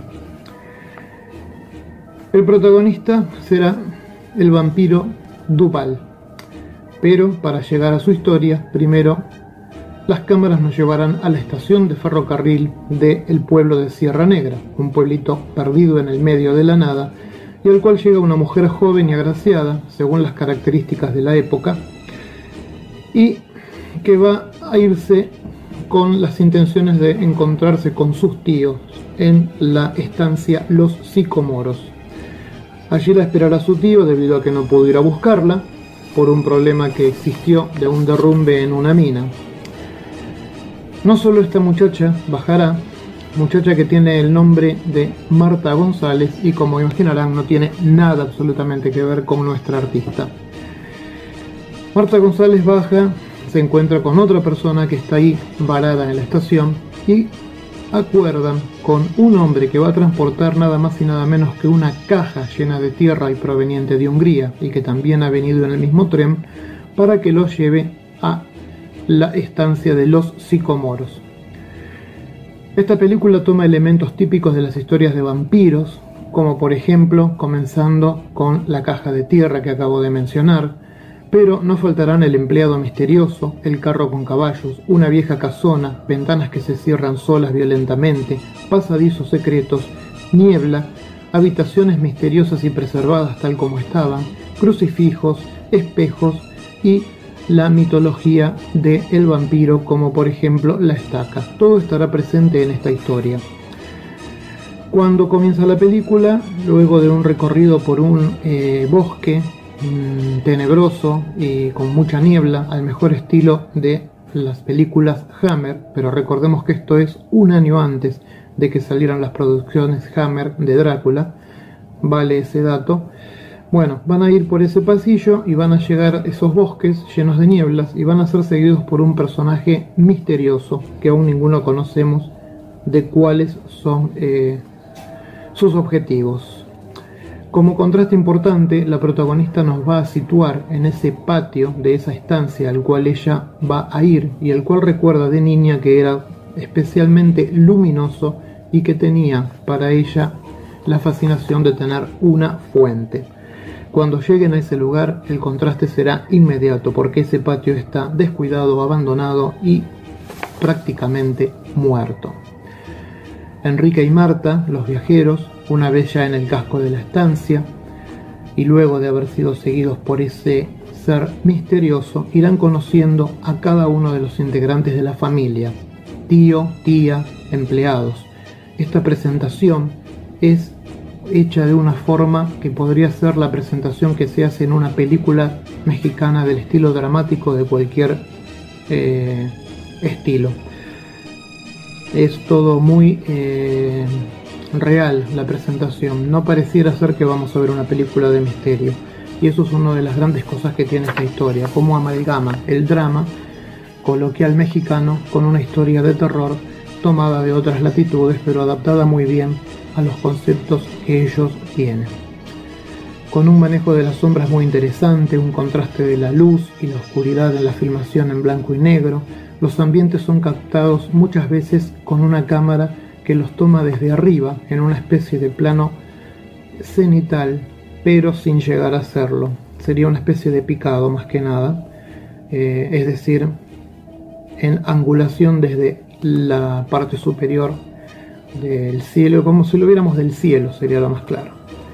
Esta película, eh, con el maquillaje que utiliza, con los efectos especiales, a no ser alguno especial que voy a mencionar porque ha perdido vigencia, en general se ha mantenido bien en estos 65 años que han pasado desde que fue estrenada.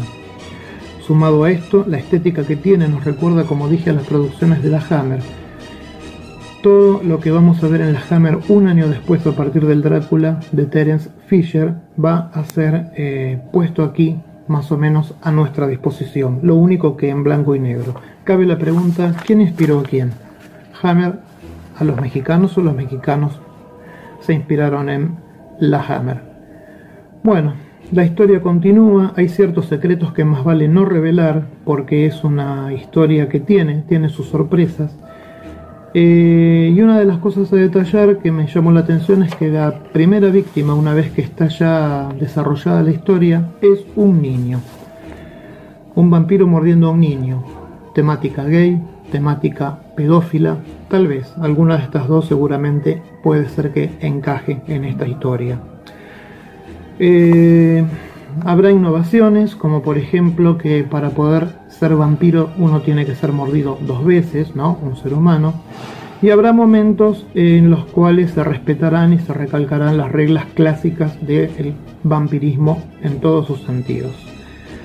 La historia centrada en el conde Duval, más una historia secreta que prefiero no comentarles como ya dije anteriormente, y no va a faltar tampoco una lucha final con espadas tan característica en las producciones posteriores. Hay un efecto que ha quedado un tanto en el tintero, es un efecto cuando el vampiro se transforma en murciélago, un efecto que ya se hacía en la Drácula de Bela Lugosi, pero se les puede perdonar. Definitivamente, con una muy buena música a cargo de Gustavo César Carrión, quien tiene en su haber más de 300 bandas sonoras, esta película ha sido catalogada como la 35 de más importancia dentro de las 100 películas del cine mexicano. El actor que hace del conde es el, el señor Germán Robles y va a repetir su papel en una secuela que tuvo esta película, de la cual hablaremos en otro momento.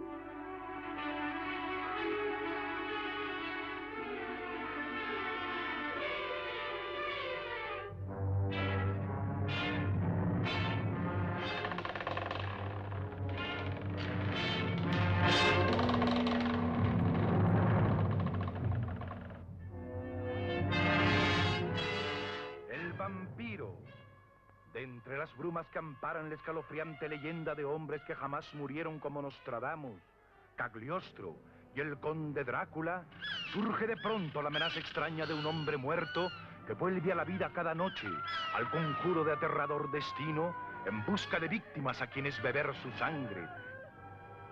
El vampiro. Permiso. Retírate, Anselmo. Y no se burle, señor, de lo que la gente del campo le diga. Los vampiros existen. Duermen de día y salen de noche a buscar sangre de gente joven, que es de lo único que se alimentan. Sí, existen. Y amparados en la noche de los caminos solitarios, atacan de pronto, inmovilizando a sus víctimas por el terror y cayendo sobre ellas en el momento más inesperado.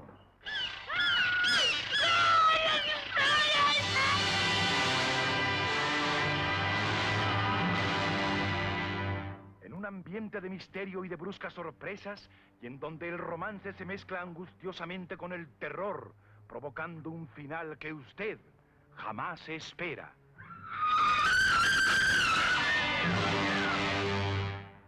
¿Cómo? Durmiendo. Vaya y acuéstese. Descanse y mañana verá las cosas en otra forma. Gracias. Buenas noches. El vampiro.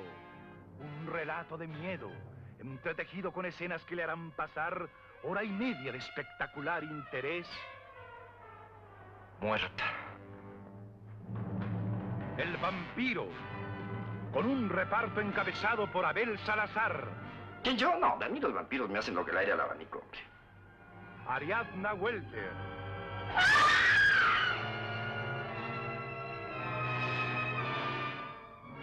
Carmen Montejo. José Luis Jiménez. Meche Soler. Y la presentación de Germán Robles como el vampiro.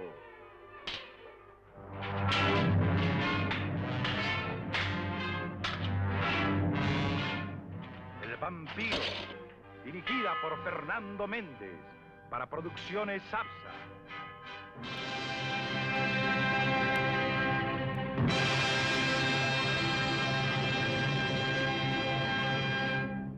Las.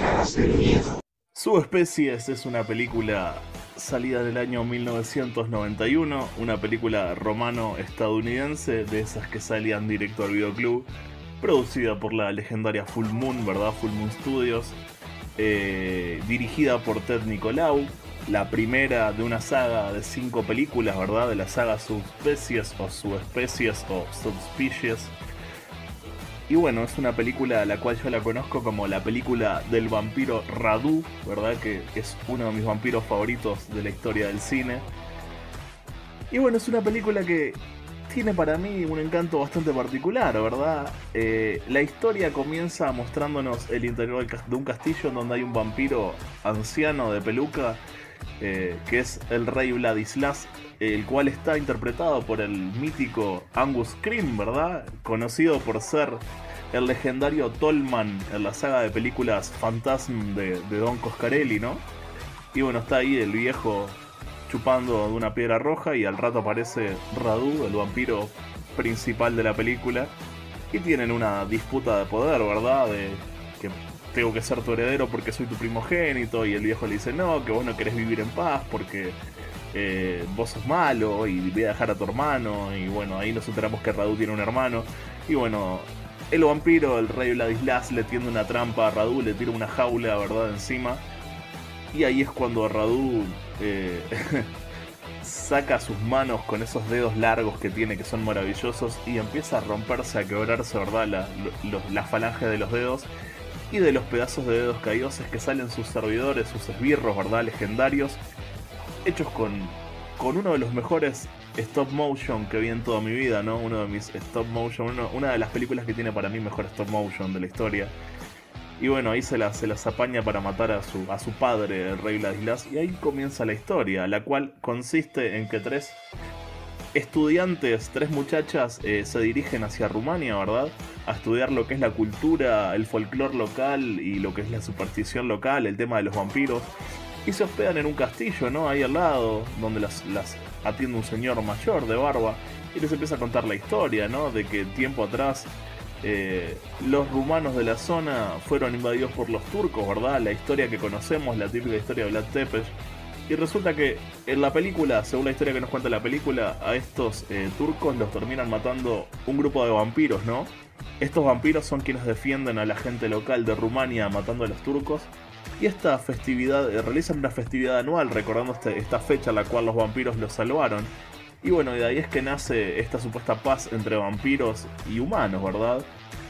Y, es ahí como comienza esta historia, como digo, ¿no? Con estas tres muchachas que llegan a, hospedarse, a investigar lo que es la religión local, la, religión, no, la superstición local, la cultura de, Rumania. Y conocen a un muchacho ahí, ¿verdad? Eh, un muchacho ahí fachero, eh, que también se hospeda donde están ellas. Y bueno, resulta ahí que, que la historia las conduce que empiezan a ser acechadas por el vampiro Radu, el cual es un vampiro muy hijo de puta, un vampiro muy tradicional, muy de esos que me gustan a mí. Y bueno, como digo, Subspecies es una película de estas, como les dicen, malomola, ¿no? Le dicen los españoles. Es una película que, que si uno la analiza fríamente no es una gran película de terror. Pero que yo considero que es una obra maestra, ¿verdad? Me parece que es fantástica. Hay mucho amor por el cine de vampiros o lo que es eh, Subspecies, ¿verdad? Lo que es la construcción del personaje del vampiro Radu. Que casualmente Radu era el nombre del hermano de Vlad Tepes, ¿no? Radu el hermoso. Y bueno, hay mucho, como digo, mucho amor en la construcción, mucho amor por el cine de vampiros, ¿no? Radu es el típico vampiro asesino, ¿verdad? Con las manos largas que recuerdan a- al Nosferatu de la película de, de Murnau, ¿verdad? Eh, es maravilloso lo hijo de puta que es, ¿verdad? Cómo caza lo que es el tema de la sombra, de cómo el vampiro amenaza con la sombra, como Nosferatu. Eh, tiene mucho de eso, ¿verdad? De lo, de lo cultural, de lo folclórico, que siempre viene también en las películas de vampiros. También tiene la típica historia, trama que uno puede esperarse quizás en Castlevania, los videojuegos de Castlevania o, la serie animada de Castlevania, ¿no? La típica historia del vampiro noble que se enamora de una humana y termina por eso teniendo un hijo medio humano, el cual ese hijo termina queriendo ser más como los humanos que como los vampiros, ¿no? Tratando de redimir su sangre. Y bueno, y ahí es como nace esta, esta paz entre humanos y vampiros. Bueno, la película desarrolla una trama similar en, lo que es eh, el antagonismo entre estos dos hermanos, ¿verdad? Eh, Radu y creo que el otro se llamaba Stefan. Y bueno, y es muy bueno, como digo, todo el empleo de, de la mitología clásica de los vampiros, lo que es la construcción de Radu, el tema también de que Radu va haciendo, ¿verdad?, a estas chicas sus amantes, y son tres, ¿verdad?, como las típicas tres amantes de, de Drácula, que aparecen tanto en la novela de Stoker como en las películas, ¿no?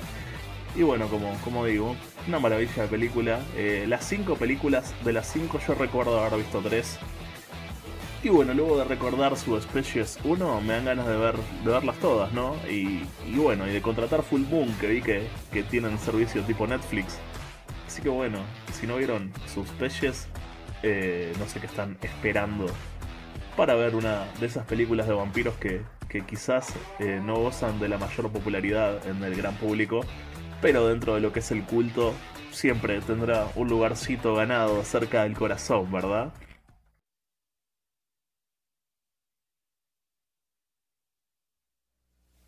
In the dark past, humans were their prey, and blood was their life. I'm Radu. Find him before killing begins again. Now in modern day Transylvania, eternal evil has reawakened.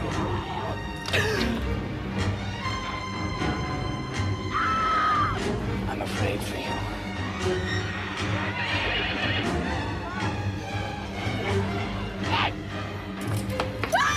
She makes me want again. I must destroy him.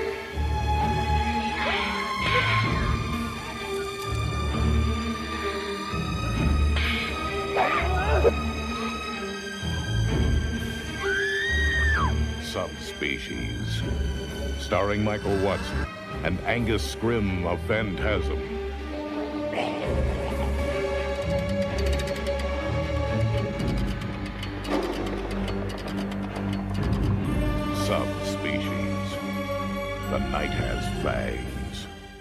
Las tres caras del miedo. Bueno, nos vamos a finales de la década del 60, eh, más precisamente al año 1967, cuando el director Emilio Vieira dirigió la película Sangre de Vírgenes. Película que yo creo que ni para cómica, ni para cómica sirve. Quise traerla al podcast como, como rareza, como rareza para que, no la con- para que la conozcan, ¿no? si no la conocen, pero la verdad que esta película eh, deja bastante que desear en todo aspecto, en todo, en todo aspecto. Eh, Sangre de Vírgenes es protagonizada por Ricardo Bauleo, Rolo Puente y Susana Beltrán, que les diría que lo único atractivo de esta película justamente es Susana Beltrán. No vale la pena verla para ver a Susana Beltrán en pelota nada más, porque la película es muy, pero muy, pero muy mala. Los diálogos son eh, ridículos. eh, los, los jóvenes toman decisiones eh, también ridículas, valga la redundancia. Está hablado en un, en un castellano neutro, no el castellano argentino, este que español argentino que nosotros hablamos, ¿no? sino eh, en un neutro. Yo calculo que lo deben haber pensado así porque se debe haber estrenado ¿no? en, en- otros países también. Pero nada, malísima, malísima la película, malísima, malísima. Acá vemos a un vampiro, un pseudo, pseudo Drácula, eh, que no tiene ningún título de, de nobleza, ¿no? No esconde, pero se viste como tal, ¿no? Porque aparece vestido de capa cual conde Drácula. Y, bueno, nada, la historia es muy básica, es muy básica, pero, pero muy mal actuada, muy mal actuada. Acá vemos a un grupo de, jóvenes que se dirigen a, a una fiesta en un hotel, en un resort que está ubicado en, en las montañas, ahí cerca de Bariloche. Y resulta que antes de llegar, unos 50 kilómetros antes de llegar a destino, el auto se queda sin nafta, se quedan ahí tirados en el medio de la, de la montaña, del frío, y la única casa que tenían cerca como para buscar refugio eh, era una casa que hacía muchos años que estaba deshabitada.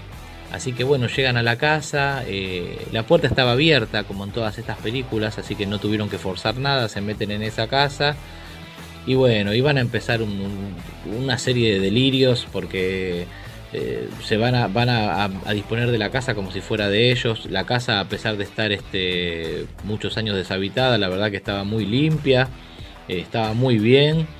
Eh, en un momento uno se levanta y dice voy a buscar, voy a ver si hay algo de comer. ¿Qué, ¿Vas a buscar algo de comer en una casa que está deshabitada no, no, y que no es tuya? No, no entiendo. Bueno, todas cosas así descabelladas, pavadas. Bueno, en medio de la noche, cuando todos estos jóvenes están durmiendo, aparece el famoso vampiro que, que va a, morder y a vampirizar a las chicas del grupo. Y a la mañana, con la llegada del alba, ¿no? después que amanece, eh, estos jóvenes se van a encontrar que faltaban las mujeres. Estaban los hombres, pero faltaban las mujeres. Habían desaparecido. Así que acá empieza todo más o menos el hilo de- de esta película. Porque van a dar aviso a la policía. este, estas chicas van a estar desaparecidas. Y después van a reaparecer, pero van a reaparecer eh, no en su en, en- forma normal, ¿no? Como ellas eran, sino que van a volver cambiadas, ¿no? Eh, vampirizadas, podríamos decir, eh, si es el término, porque no, no, no, no termina tampoco de quedar claro en la, en la película. No, no, no, no tiene más argumento que esto que les estoy contando. Eh, eh, es tan descabellada, por ejemplo, que en, las escenas donde el director quería eh, mostrarnos eh, murciélagos, nos ponen gaviotas. Gaviotas con un fondo rojo, ¿no? Un fondo rojo en, la cámara.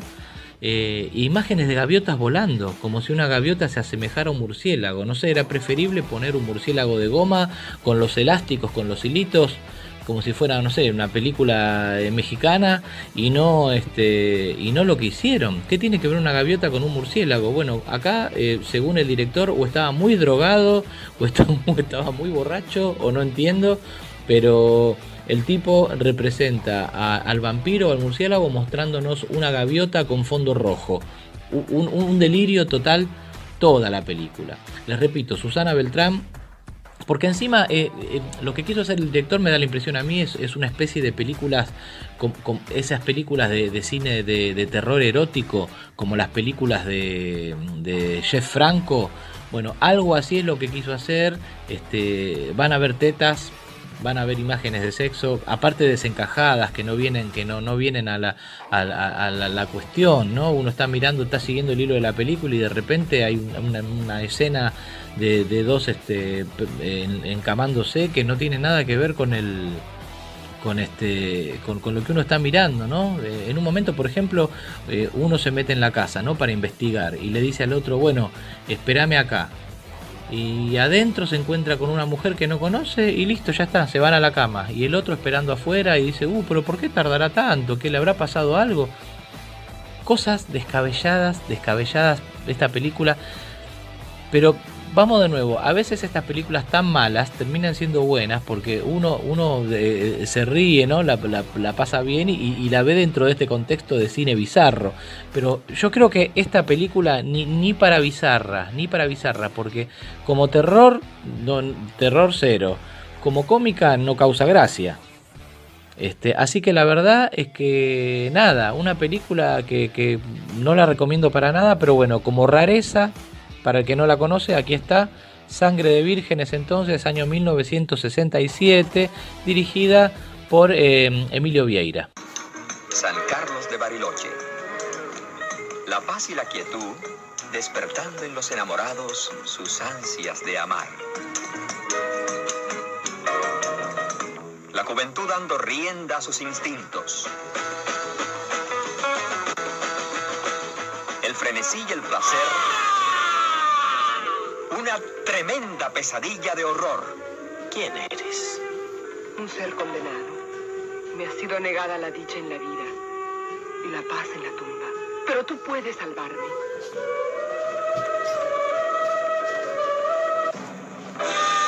Un juramento que vuelve a la vida a dos almas torturadas. No puedo creer eso, Raúl. Vampiros en el siglo XX. No es cuestión de época, Tito. Si existieron antes, pueden existir ahora. Sangre de vírgenes. Otro impacto de Orestes Truco y Emilio Vieira, los productores de La Bestia Desnuda, La Venganza del Sexo y Placer Sangriento. Sangre de vírgenes. Una película que lo llenará de espanto. Alcance ese auto. Insospechada aventura vivida en medio de una sucesión interminable de crímenes. Desatado por seres atormentos de sangre y de.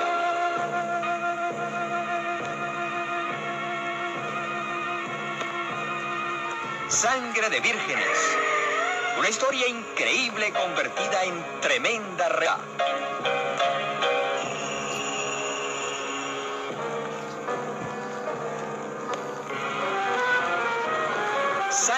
Vírgenes. Las tres caras del miedo. ¿Puede ser una secuela mejor que la original?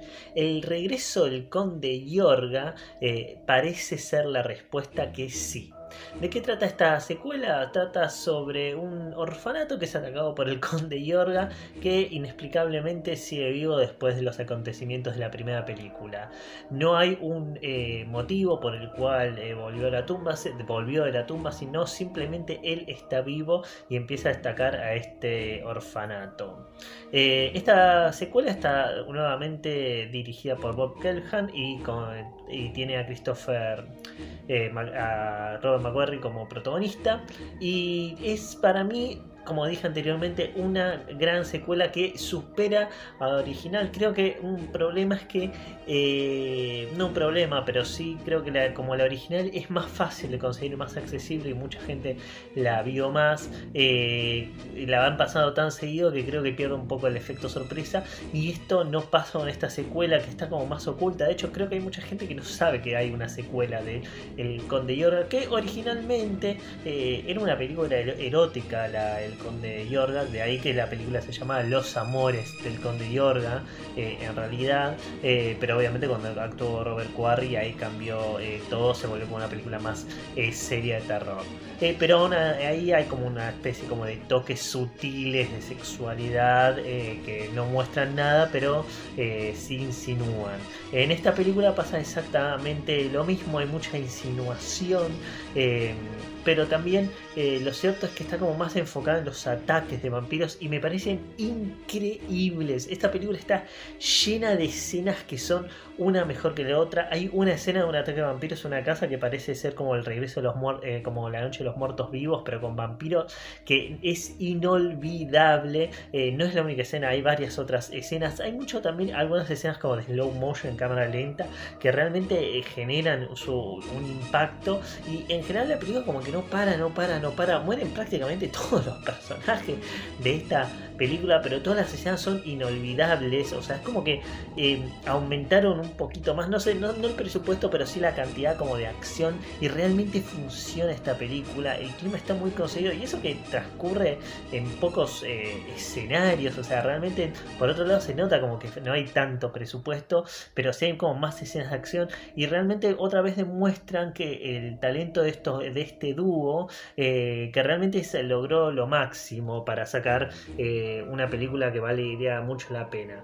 También iba a salir una tercera película del Conde Yorga, pero por distintos motivos no pudo, eh, no pudo hacerse y es una lástima porque realmente era un personaje que daba para mucho más y me sorprende que no hayan hecho una remake todavía, a pesar de que no es una película muy conocida, pero si no vieron las secuelas se las recontra recomiendo, eh, me parece inmensamente superior a la original y si seguramente tengo entendido mucha gente que la vio también piensa exactamente lo mismo, así que denle una chance a esta película El regreso del conde Yorga.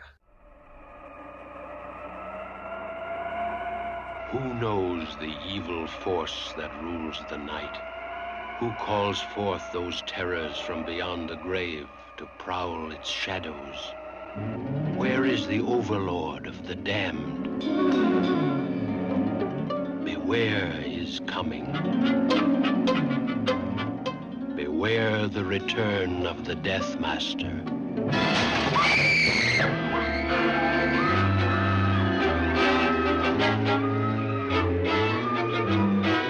The attack of the undead.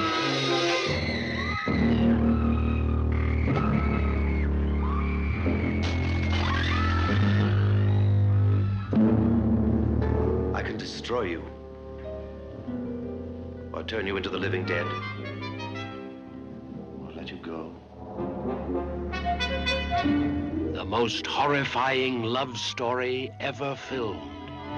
When she discovers what you are, she'll sicken at your name. Kill her. Kill her.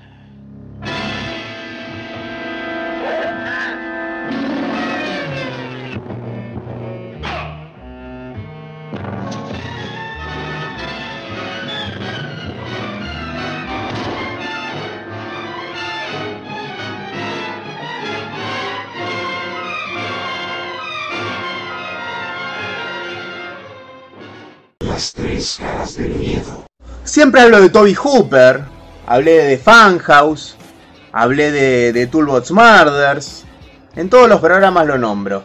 Y siempre digo que es un director un poco infravalorado, porque lo único que dicen que lo único que hizo es de Texas Chainsaw Massacre, sin embargo hizo muchas otras cosas interesantes.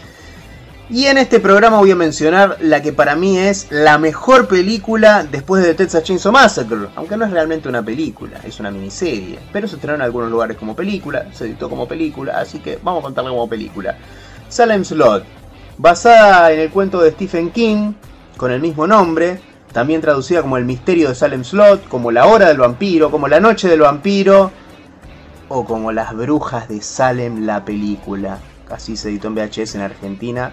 No tienen la más puta idea de qué se trataba la película y le mandaron las brujas de Salem. Pero bueno. Eh, perdón por mi vocabulario, es que volvió Showmatch y estoy muy emocionado. Vamos, Tinelli, carajo. Eh, ¿Le gustó o no le gustó? Salem Slot. Es muy buena. La verdad es muy buena.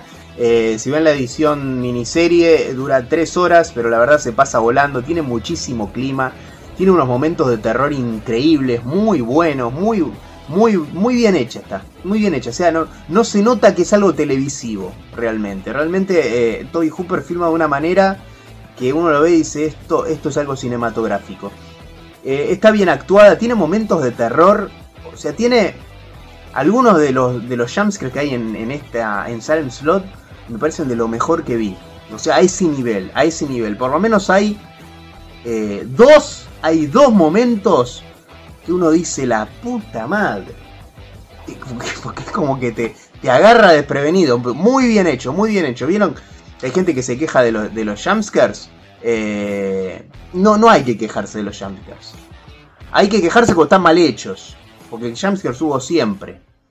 Eh, y este es una- un ejemplo. Y acá están muy bien hechos.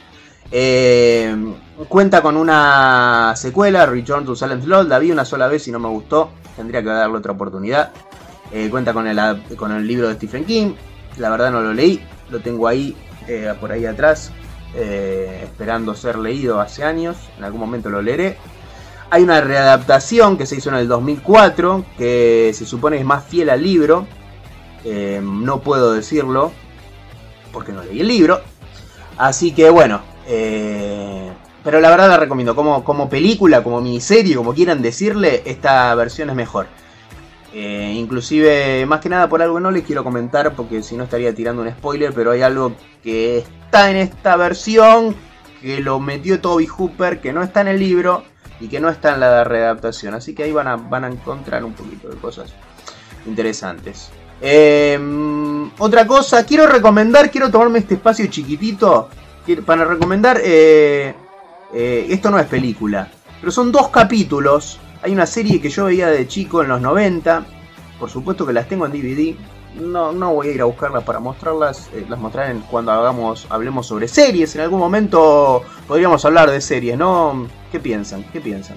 Series de terror eh, de todas las épocas. Bueno, esta es de los 90 y es una serie de terror eh, medio escalofríos, pero en mi opinión más terrorífica. Se llama Are You Afraid of the Dark, le temes a la oscuridad. Y hay varios episodios de vampiros, pero hay dos que son tremendos. Hay uno que se llama eh, Vecino Nocturno, que es básicamente una readaptación de Fright Night. Pero tiene esta escena, esta que ven acá, esta que es buenísima, que está en la película Silent Lot, está también ahí. Entonces es como que homenajea tanto a Fright Night como a Salem Slot. Mis dos películas favoritas de vampiros. Eh, sin contar las, las Dráculas. Hablando de vampiros sin contar a Drácula, digo, y a Nosferatu. Eh, es genial, ese episodio es genial. Búsquenlo, está en YouTube, 20 minutos dura. Y después hay otro episodio que se llama eh, Midnight Madness, Locura de Medianoche, eh, que es un episodio sobre Nosferatu. Eh, los recomiendo mucho, los recomiendo mucho. Sé que son, son para chicos, pero uno los ve y dice. A mí me da, mucho miedo chicos.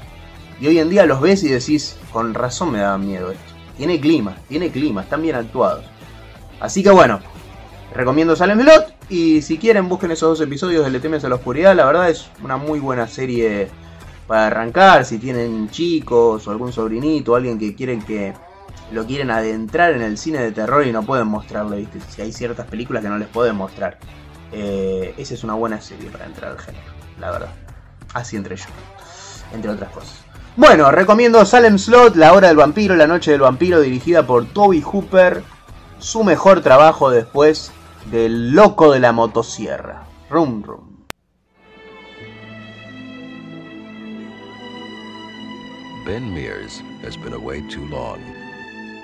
And now at last, he's come home. The men fought at Valley Forge. Daddy, come back safe. Home to the childhood memories, to the old familiar faces, to a life unmolested by time. And with your saints, let him rejoice in your presence forever. We ask it through Christ our Lord. Amen. Home to Salem's Lot. A town too good to be true. What was that? Did you happen to notice the time when the boys left? We shouldn't have gone through the woods. It's a shortcut. Then they should have been here half an hour ago. Wait! Danny, wait! Something is happening. Something terrible. Henry! Where's Ralphie? Ralph. Where's your brother?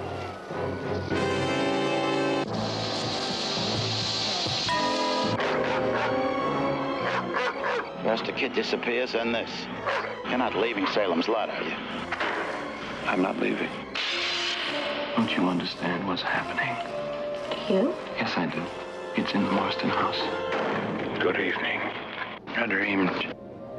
You slept there all night? Yeah. A little tired. Didn't sleep much last night. I was dreaming. Somebody out there. Sweet, sweet dreams. I let him in. Oh, it's only all just happened since. Since I came here. It wasn't a dream.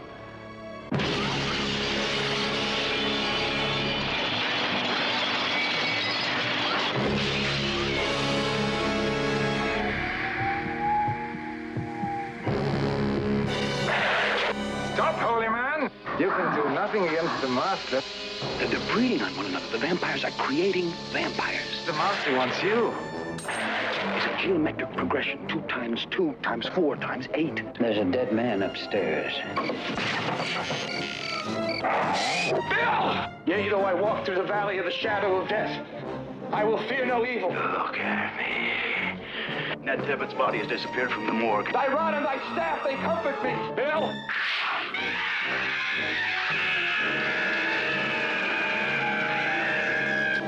And Susan's in there.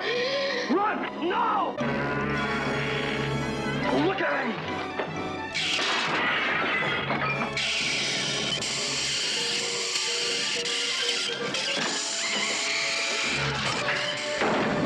Stephen King, the best-selling author of Carrie and The Shining, takes you on a startling journey to Salem's Lot. Las tres caras del miedo. Hola, buenas noches nuevamente. Ahora hablaremos de la película de Neil Jordan, Entrevista con el vampiro. ¿Por qué es recordar esta película? Sobre todo porque es la primera película que se basa en las obras, o la serie de obras de Anne Rice de Crónicas de un vampiro. Con un comienzo similar al de la novela, pero con un final que fue en cierta parte cambiado y que no fue del gusto total de la crítica o de la misma autora, fue bien, fue bien recibida en general. Fue estrenada en sí con 20 minutos menos de los que tenía en la edición que se dio por primera vez ante determinada cantidad de público porque se la consideró demasiada sangrienta. El mundo conoció por primera vez la historia de Lestat de Lioncourt, el nombre completo de un vampiro juvenil que hace años que viene sumando víctimas y a cada una de ellas asesinándolas, con la salvedad de que algunas las ha este, decidido regalarle la inmortalidad. Conocerá a Luis de Pointre de Luc, quien está desesperado y cansado de la vida por haber perdido a su esposa y a su hijo en el parto y estar solo a cargo de una plantación de la cual no quiere prácticamente nada eh, saber. Se da cuenta que este, está tan este, mal, tan este, cansado de todo, que quiere la muerte y el cruzarse con Lestat en la vida le proporcionará esa posibilidad. Elegirá así que Lestat lo mate, pero Lestat le ofrece luego la vida eterna y acepta. Ya acá tenemos un interesante contraste. Lestat es un vampiro violento, decidido a todo, que no se arrepiente prácticamente de nada, pero Louis será un vampiro prácticamente opuesto a él. Le pesa tener que vivir de las víctimas y sobrevive nada más que comiendo animales. Se siente mal, se siente con culpa, no es feliz. El vampirismo para él es en sí una tortura casi peor que la vida misma. En sus andanzas, que durarán unos cuantos años, conocerán a Armand, un vampiro que es interpretado en este caso por Antonio Banderas y es el tercer vampiro en cuestión de la historia.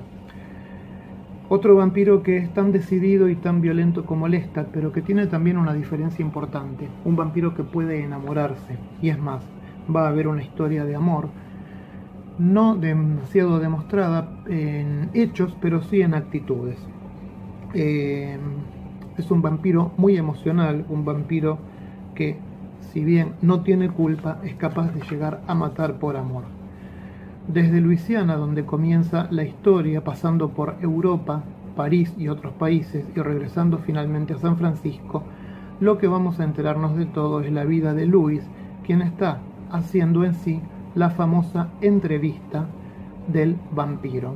Él es el entrevistado y Christian Slater es el periodista que lo entrevista, un hombre también perdido, un hombre que está buscando un éxito de alguna manera, desesperada, para poder darle un vuelco a su vida y que se con- cruza con este vampiro y va a tener ciertas este, esperanzas de poder cambiar así su eh, realidad actual.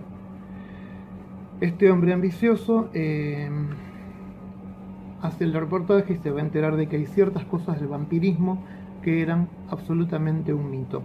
Por ejemplo, eh, los crucifijos, los ajos, el agua bendita, todo eso queda desestimado en la historia, porque el mismo vampiro le dice que de esas cosas ellos prácticamente se ríen. Incluso el tema de la estaca queda en discusión, aparentemente tampoco les tendría que hacer nada. Se intensifican la creencia de que el sol los puede destruir totalmente y que el fuego también puede ocasionarles eh, la desaparición de este mundo. A estos conceptos nuevos eh, se suma el hecho de que los vampiros tienen sentimientos, sufren, les duele matar, eh, sienten grandes momentos de éxtasis cuando están felices, cosa que en otras producciones anteriores no se marcaba. Desmiente incluso la existencia de Drácula en un diálogo que tiene el vampiro diciendo que ese personaje solo fue la creación de un británico insano y que jamás ha existido. Queriendo cambiar las reglas del vampirismo, eh, Anne Rice ha creado estos personajes que se hicieron muy famosos en esta película, pero que ya tenían fama de hace unos 21 años atrás, cuando habían salido la primera de todas las novelas. Ella escribió una gran serie de novelas sobre este tema, en donde va desarrollando luego cada uno de los caracteres mencionados. Bien, la intervención de Kirsten Dunst, que era una niña en esos momentos, conocida y recordada después por su papel de la novia de Peter Parker en las tres primeras versiones de Spider-Man, cumple aquí un papel realmente muy interesante, haciendo de una niña que será convertida en vampiro. Las demás actuaciones son muy buenas, eh, son creíbles, interesantes, los efectos especiales están bien, se pueden este, disfrutar perfectamente. La caracterización de los vampiros es un tanto extraña, pero está muy bien lograda. Eh, Anne Rice no estuvo del todo conforme con la dirección de Tom Cruise para el papel principal, pero luego de ver la película se disculpó con el propio actor porque había quedado contenta con lo que habían logrado. Se le rinde en una escena y con los vampiros del teatro que aparecen aquí un homenaje importante al teatro Gran Guignol que en otras épocas hiciera mucha fama y al cual la gente asistía a ver obras precisamente sangrientas entretenida de principio a fin, con un buen aspecto técnico, tal vez un poco lenta en algunos momentos por los diálogos, pero con una excelente fotografía y una música que acompaña perfectamente las historias. Entrevista para un vampiro es, de todas las adaptaciones, para mí la mejor de la obra de Anne Rice. Que disfruten. Buenas noches.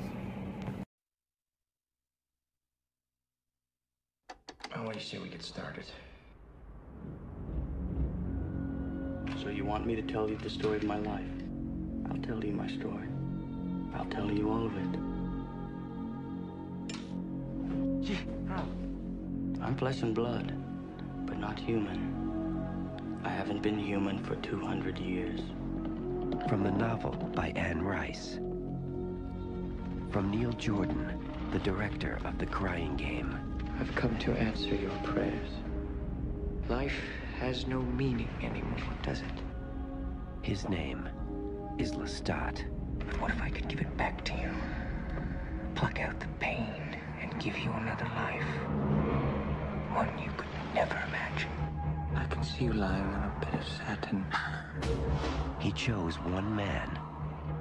He gave him infinite power, eternal life, and a daughter who would be forever young. This is the only real evil left. And then he took the light of day.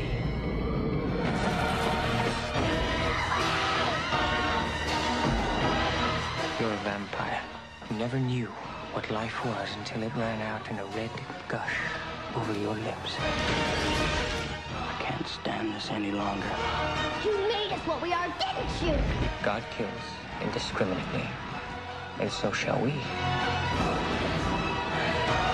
You like dying? You condemn me to hell!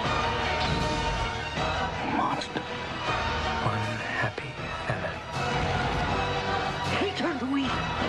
End her suffering and yours!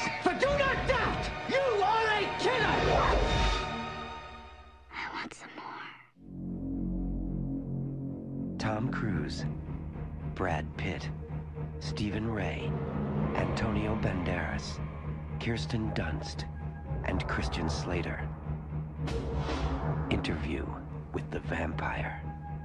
Las tres caras del miedo. Y ahora me voy a sacar las ganas de hablar de una de las películas que YouTube no me dejó hablar en la mazmorra, ¿verdad? De la película de la que yo llamo El episodio perdido de la mazmorra de Maldoror. Eh, una película que hice el video, lo edité, lo subí y YouTube me lo bloqueó en todo el mundo y a mí me, enojó mucho. Y bueno, esta película es nada más ni nada menos que Tales from the Crypt, eh, Bordello of Blood, es decir, cuentos de la cripta o desde la cripta, burdel de sangre, también conocida en España como El Club de los Vampiros, me parece algo así.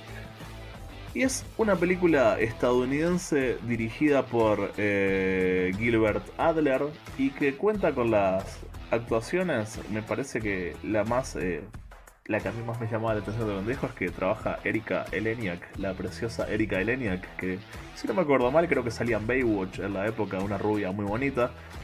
Y bueno, y es una película en la cual se nos presenta en el modo clásico de cuentos de la cripta, ¿no? La historia arranca ahí con, con una expedición, ¿verdad? De un grupo de, exploradores, con un enano ahí que van buscando entre las tumbas en, en lo que es creo que era América, no me acuerdo.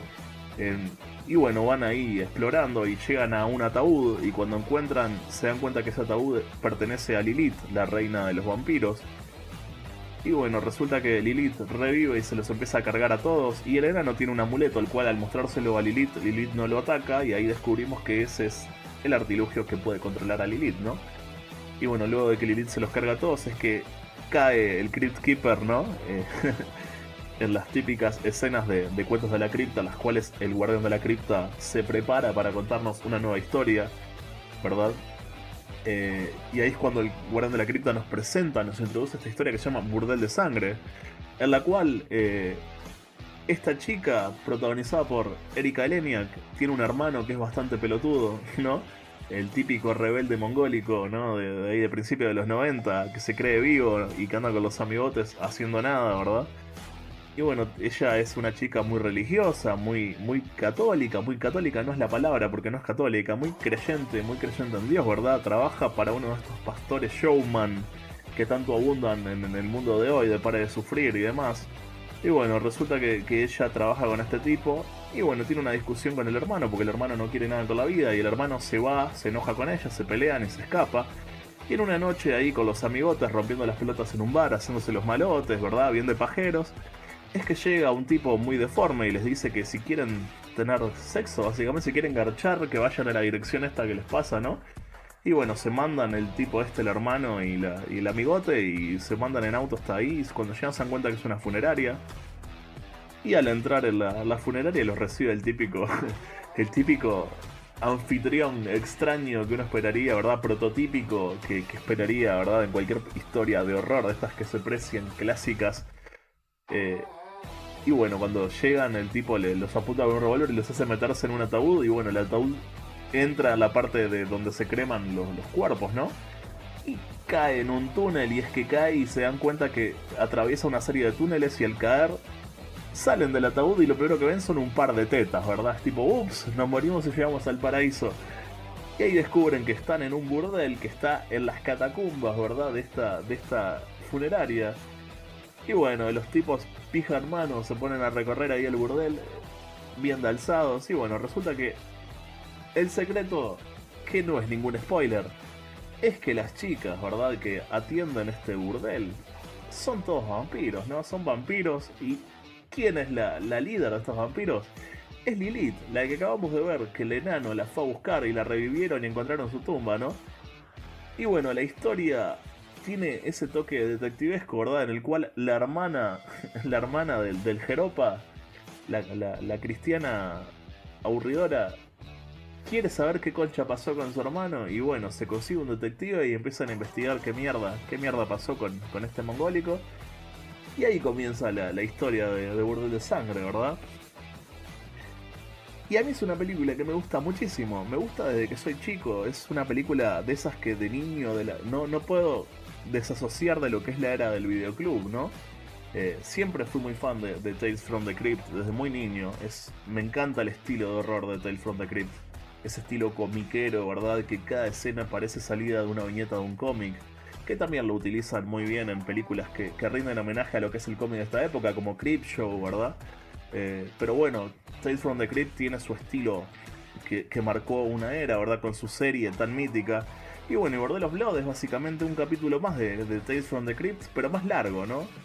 Mucha gente cuando habla de películas de, de Tales from the Crypt siempre pone por delante quizás a Demon Knight, ¿no? Es como la película más clásica de Tales from the Crypt. Sacando obviamente las películas clásicas, ¿verdad? Las de. las de. las de. las de Amicus, eh, que, eran películas antológicas muy buenas. Que no tienen nada que ver con esto, ¿no? Con, eh, pero digo, las de la época de la serie quizás es más recordada eh, Demon Knight. Pero a mí me tira un poco más Bordelos Blood, quizás por las tetas, ¿no? Uno era un niño hormonal, hormonado, y siempre vivíamos con la, ahí con el amigo duro, y bueno, nos encantaba, ¿verdad? Nos encantaba ver estas películas. Y tetas, de tetas está sobrado Bordelos Blood, entonces obviamente que a mí me da la nostalgia por Bordelos Blood. Como digo, es una película muy comiquera, ¿verdad? Que está muy filmada la esencia de lo que es el cómic de horror eh, el típico horror prototípico, ¿verdad? La casa oscura, tenebrosa, con el relámpago de fondo. Eh, me parece una película que es fantástica, con los personajes típicos exagerados, ¿verdad? El cura que es bien cura cagador, el enano que es un enano hijo de puta, eh, Lilith que es hermosísima, pelirroja, ¿verdad? Vampira, hija de puta. Es un peliculón a mí. Es verdad que no es perfecta, es medio pelo si uno la analiza, pero yo creo que es maravillosa. Tiene muy buen gore, muy buen gore. Eh, es una película entretenidísima. Eh, tiene, tiene momentos para caerse de risa. Tiene momentos que, ta, que son un poco más mala onda. Eh, no sé, yo dudo que alguien que esté en este canal no haya visto Bordelos Blood. Pero si no la vieron, vayan a ver Bordelos Blood porque es un clasicazo de la hostia, ¿verdad?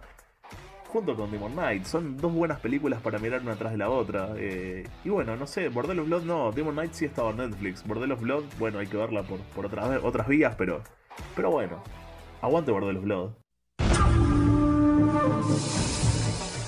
From a secret grave in a distant land, Hell's Madam has risen again.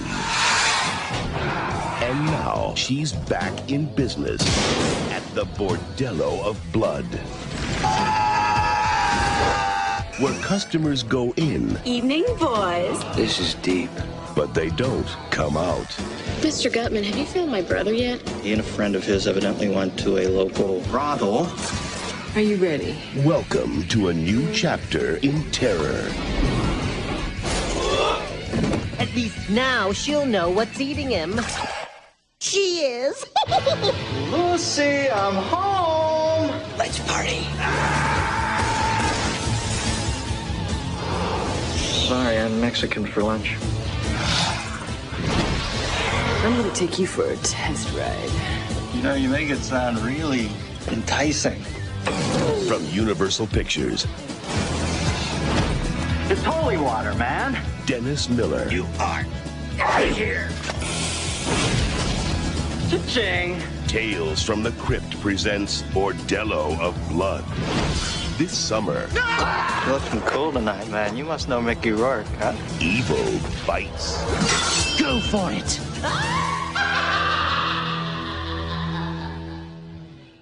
Hashtag numeral las tres caras del miedo. Vamos ahora con una película del año 1987, película de Reino Unido titulada Near Dark. Una película que aquí en Argentina se conoció bajo el título Los viajeros de la noche, también se la conoce con el título de Cuando cae la oscuridad.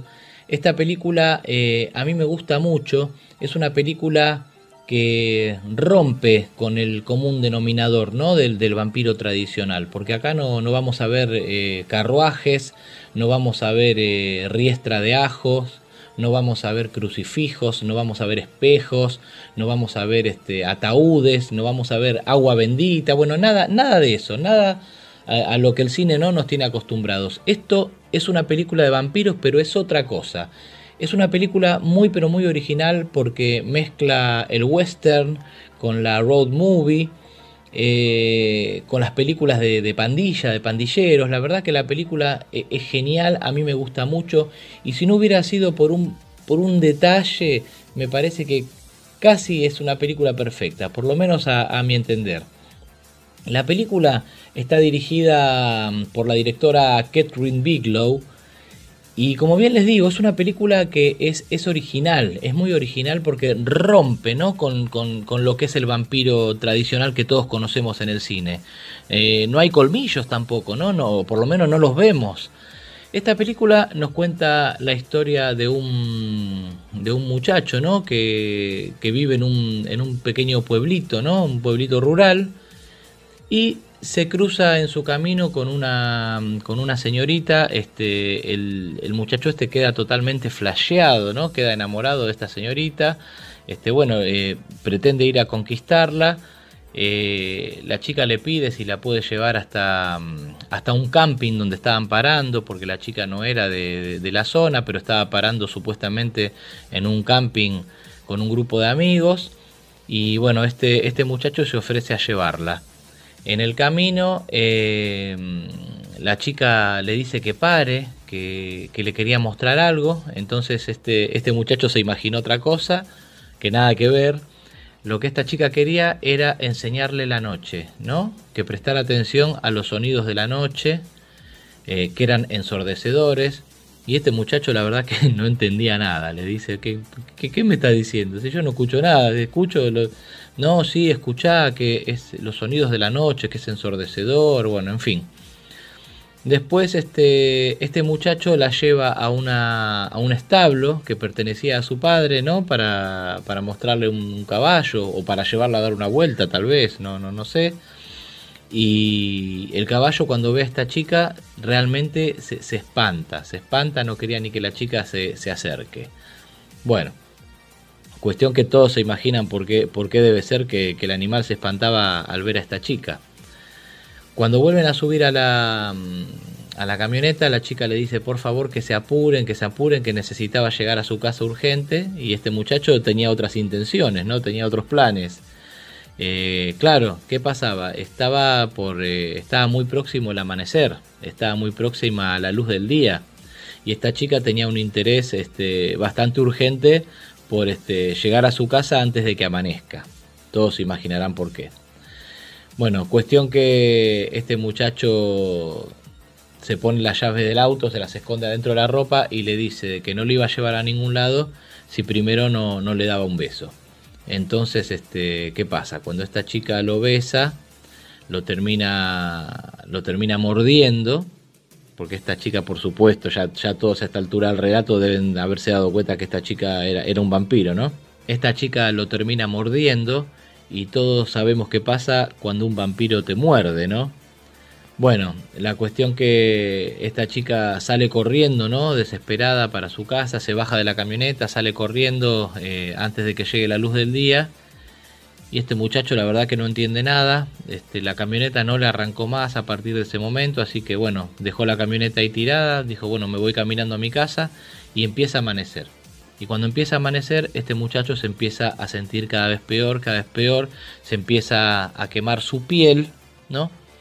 Y cuando está llegando a su casa, ya bastante convaleciente y con la piel semi quemada, vemos que entra en escena un, una van, un micro, ¿no? Todo, todo tapado con cartones y todo tapado con, con, este, con trapos, ¿no? Como para que no entre la luz. Y de este micro se abre una puerta, se asoma un brazo, lo agarra a este muchacho y lo mete adentro. Bueno, y ahí vamos a conocer a un grupo de, de, de, de varios vampiros, ¿no? El grupo al cual pertenecía esta chica, que lo va a tratar muy mal en principio este muchacho, después va a pretender este, integrarlo al grupo. Y este muchacho, eh, de, de, buenas a primera, ¿no? de un momento a otro, va a tener que cambiar radicalmente su vida porque va a tener que aprender a vivir como, como vampiro y va a tener que matar para vivir, cosa que este chico no quiere. Los vampiros de esta película eh, pr prácticamente les diría son, son invencibles, son indestructibles, tienen una fuerza colosal y lo único que realmente los destruye, realmente los destruye, es la luz del día, es la luz solar, es lo único que, que los mata. Eh, después eh, realmente son, son vampiros letales y con una fuerza, les diría, sobrehumana.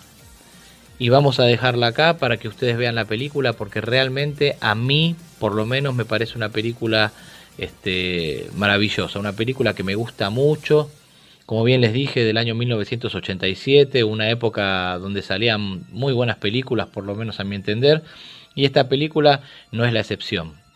Esta película la vi en un cineclub, exactamente, miren, en el cineclub Nocturna, un lugar que yo antes, de, antes de, del apocalipsis frecuentaba mucho y, bueno, y la, la, la, vi, la vi en una proyección que hicieron justamente dedicada al cine de vampiros y la verdad que me gustó muchísima. Me lamenté no haberla visto en su momento porque era una película que yo realmente no conocía, la conocí gracias al, al Cineclub y, y bueno, nada, me gustó muchísimo, así que se las tengo que recomendar. Es una película muy buena, muy original y les decía al principio que eh, no les digo que es perfecta por un solo detalle que me hizo un poco de ruido y es eh, un detalle no menor, ¿no? Dicho sea de paso. Eh, y es la forma en que... mm, Spoiler, ¿no? Spoiler. Es la forma en que a este muchacho le terminan curando el, vampirismo, ¿no? Le terminan sacando e- e- esa, esa, enfermedad, vamos a llamar, este, vampírica para volver a ser una persona normal. Me parece muy, pero muy, pero muy agarrado de los pelos, ¿no? La, la, la forma en que, en que lo curan. La verdad que casi les diría que me, me, me, cagó algo que era perfecto y no, no, no, no, no me terminó de cerrar por ningún lado, ¿no? Me pareció muy sencilla la forma, si se quiere, pero bueno, es, es un detalle. La recomiendo de todas maneras, pese, pese a este detalle, así que ya lo saben, Near Dark del año 1987, dirigida por Catherine Bigelow.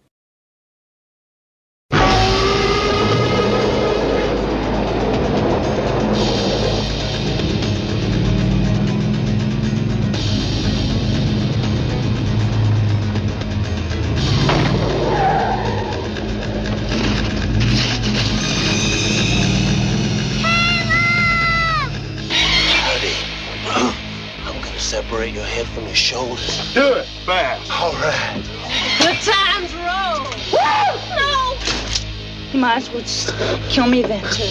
Caleb Colton no longer belongs to our world. We'll give him a week, to see if we can call him one of us. He belongs to hers. But you have to learn to kill. He belongs to theirs. I don't want to kill. He makes you kill tonight. And they all belong to the night. It's three hours short for a bus ticket home. You help me out? What are you on? Believe me, I told you. Just don't think of it as killing. Amen. Amen. Don't think at all. It's just something that you do night after night. It's only ever a question of how. You nervous? I would be too if I were you. Near dark. It'll be your boys falling in with control. Check out time. Bought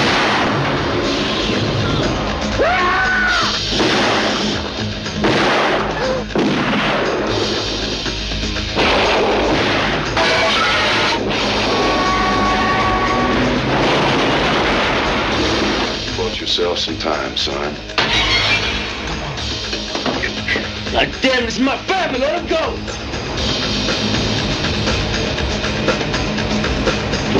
Near dark. Daylight.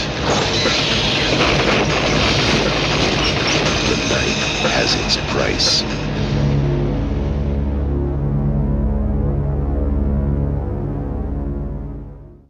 Las tres miedo. Bueno, vamos ahora con un clásico del cine mexicano de vampiros, del cine mexicano de terror. Y cuando digo clásico, no, no necesariamente me estoy refiriendo a una película buena, ¿no? Porque puede ser un clásico, como es este caso, y, no ser una película buena. Aunque esta película sí les tengo que, contar que, tiene muchos adeptos, tiene muchos fans.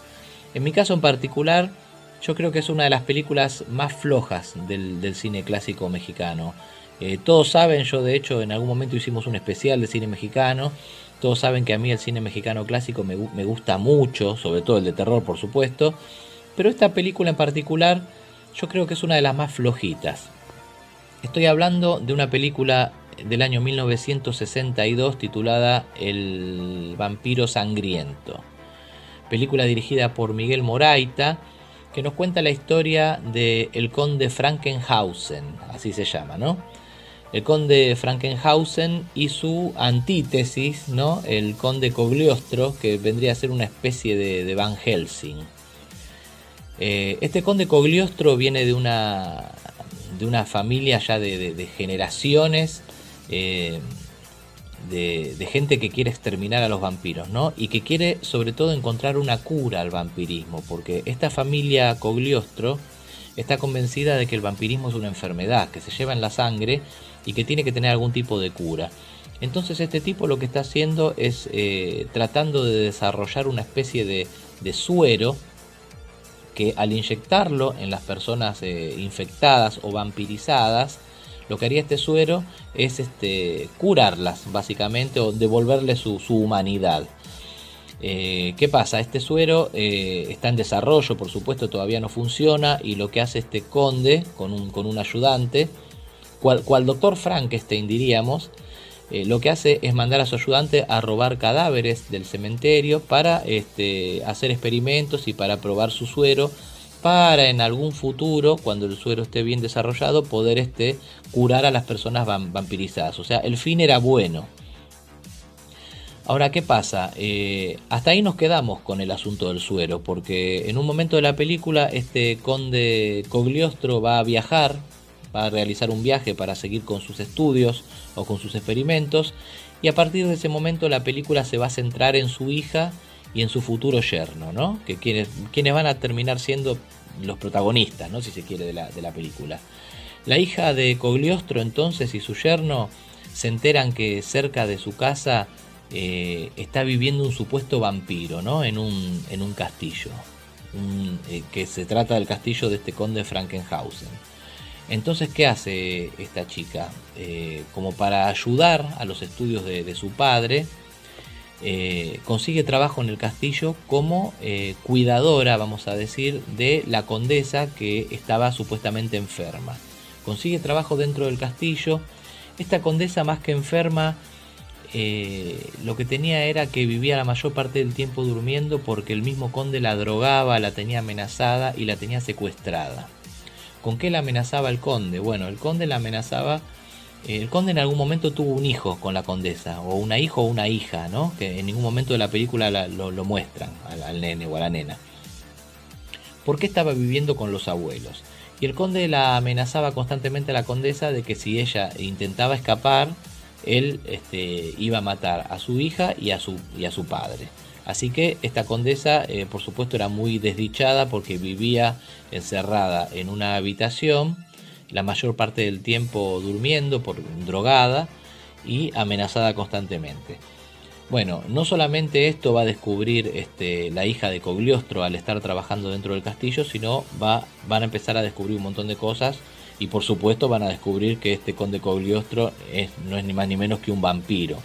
Un vampiro que cuenta con la, con la ayuda de su ama de llaves, tan maléfica, pero tan maléfica como él, con la única diferencia que esta ama de llaves eh, no, no estaba vampirizada, ¿no? Era una, era una persona, pero de todas maneras malvada. Y bueno, este, los clichés tipos de todo este tipo de, películas, ¿no? El, crucifijo, el vampiro que, se espanta del crucifijo, que, se tapa con, con, la capa cuando le muestran la cruz, bueno, en fin. Eh, todas las, las, eh, eh, las, mucamas, vamos a decir, o las empleadas domésticas que trabajaban en el castillo misteriosamente desaparecían, no se sabía por qué. Este, después este, lo, van a ver en la película. Este, por eso justamente que esta chica logra conseguir un trabajo dentro, de la, dentro del castillo, ¿no? porque constantemente estaban, estaban necesitando empleadas porque desaparecían. Bueno, nada, un vampiro con unos bigotes finitos, eh, cual Diego de la Vega en el zorro, una cosa así. Eh, sí me pareció muy interesante el principio de la película porque este vampiro se traslada en un carruaje bastante fúnebre, ¿no? Eh, arreado por, por cuatro caballos negros, bastante fantasmagóricos. Y este carruaje es conducido ni más ni menos que por la mismísima muerte, por la mismísima parca y es un carruaje que no hace ningún ruido a su paso, ningún ruido, ni los caballos ni, ni, el carruaje en sí. Es como si, como si vinieran este, galopando en el aire, vamos a decir, los caballos. Y, sí, me pareció muy, muy, muy buena. La, y aparte la, muestran este, como en cámara lenta, ¿no? El, mientras va avanzando el carruaje. Y me pareció bastante tétrico, bastante buena la idea. Pero la película se queda ahí. En realidad, este, es una película bastante lenta y recién en la última media hora de película es cuando se pone un poco más interesante. Eh, la transformación del conde en vampiro es, es no le voy a decir muy mala porque en realidad es lo que había en esa época. Pero, pero sí es muy malo el, el vampiro en sí, el murciélago. Cuando si ustedes ven el es un muñeco de peluche que la verdad que le hicieron unas orejas largas como si fuera un conejo volador, una cosa horrible. Este, y bueno, nada, una película para, para pasar el rato y, y, para ver algún clásico, ¿no? Por ahí una tarde de lluvia o con un grupo de amigos, qué sé yo, no sé. Nunca está de más verlas. Pero dentro de lo que es el cine clásico mexicano, yo les diría que una de las, de las más flojitas. Y básicamente la historia es esa, es esta chica infiltrada dentro, de la, dentro del castillo. Y bueno, cuando se descubre el secreto del conde es cuando la película se pone un poquito más interesante. Pero bueno, nada que no hayamos visto antes. ¡Salve la señorita! ¡Yo lo protejo!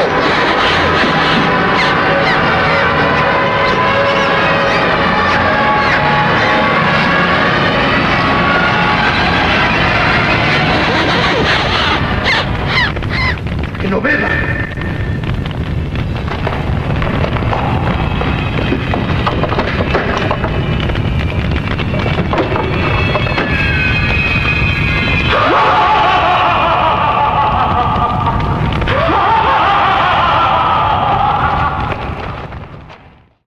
Caras del miedo. Bueno, muy bien, y hasta aquí llegamos con el programa del día de hoy, especial Chupa Sangres. Espero que, lo hayan disfrutado, que les haya gustado. Siempre quedan películas afuera, por supuesto, así que los invito aquí en la caja de comentarios a poner sus recomendaciones, sus no recomendaciones, cuáles son sus películas preferidas de vampiros, cuáles son sus películas más odiadas. Y si no hablamos para nada de Drácula es porque tenemos pensado a futuro hacer un especial únicamente con películas de Drácula. ¿eh? No es que se nos olvidó el conde, sino que lo dejamos para más adelante. Bueno, nada, gracias por estar, gracias a los, a los amigos de siempre, que siempre nos hacen el aguante incondicional ahí del otro lado. Eh, hacemos lo que podemos, a veces este, no llegamos con el tiempo para editar, a veces no... Eh, la verdad que todos saben, ya lo hablamos en otras ocasiones, que tenemos cada cual nuestras cosas, nuestros trabajos por supuesto, y a veces realmente cuesta mucho poder cumplir con día y horario. Hacemos lo imposible y cuando realmente no llegamos es porque realmente se nos complicó eh, en lo laboral o a veces YouTube nos juega malas pasadas porque nos bloquea, como nosotros ponemos trailers y esas cosas, a veces nos bloquea los, los, los videos y si hay que subirlo de todo, hay que editar, hay que cortar esa parte, volver a subirlo y todo eso lleva tiempo es justamente el problema que tuvimos la semana pasada, eh, por el cual el programa salió mucho más tarde y después lo tuvimos que reestrenar al día posterior, el día domingo. Pero bueno, son cosas que pueden pasar. Por lo general tratamos de que el programa salga siempre los sábados a las 8 de la noche, ¿no? A las 20 horas de Argentina, 20 horas de Uruguay. A veces se puede, a veces no, hacemos lo imposible porque sí. Por eso, por eso, siempre les recomiendo que activen las notificaciones para estar al tanto de todas las novedades del canal. Y también que se sumen a las redes sociales porque ahí comunicamos todo. Cuando surgen este tipo de problemas, comunico todo en Facebook, en Instagram y ahí pueden estar al tanto. Y aparte para no estar esperando por ahí en, vano cuando está el aviso en, Instagram y por ahí ustedes no se enteraron si no nos siguen. Así que ya lo saben, estamos en todas las redes sociales. Espero que nos sigan ahí también. Dicho todo esto, me despido hasta la semana que viene con un nuevo especial de las tres caras del miedo. Gracias por estar. Adiós.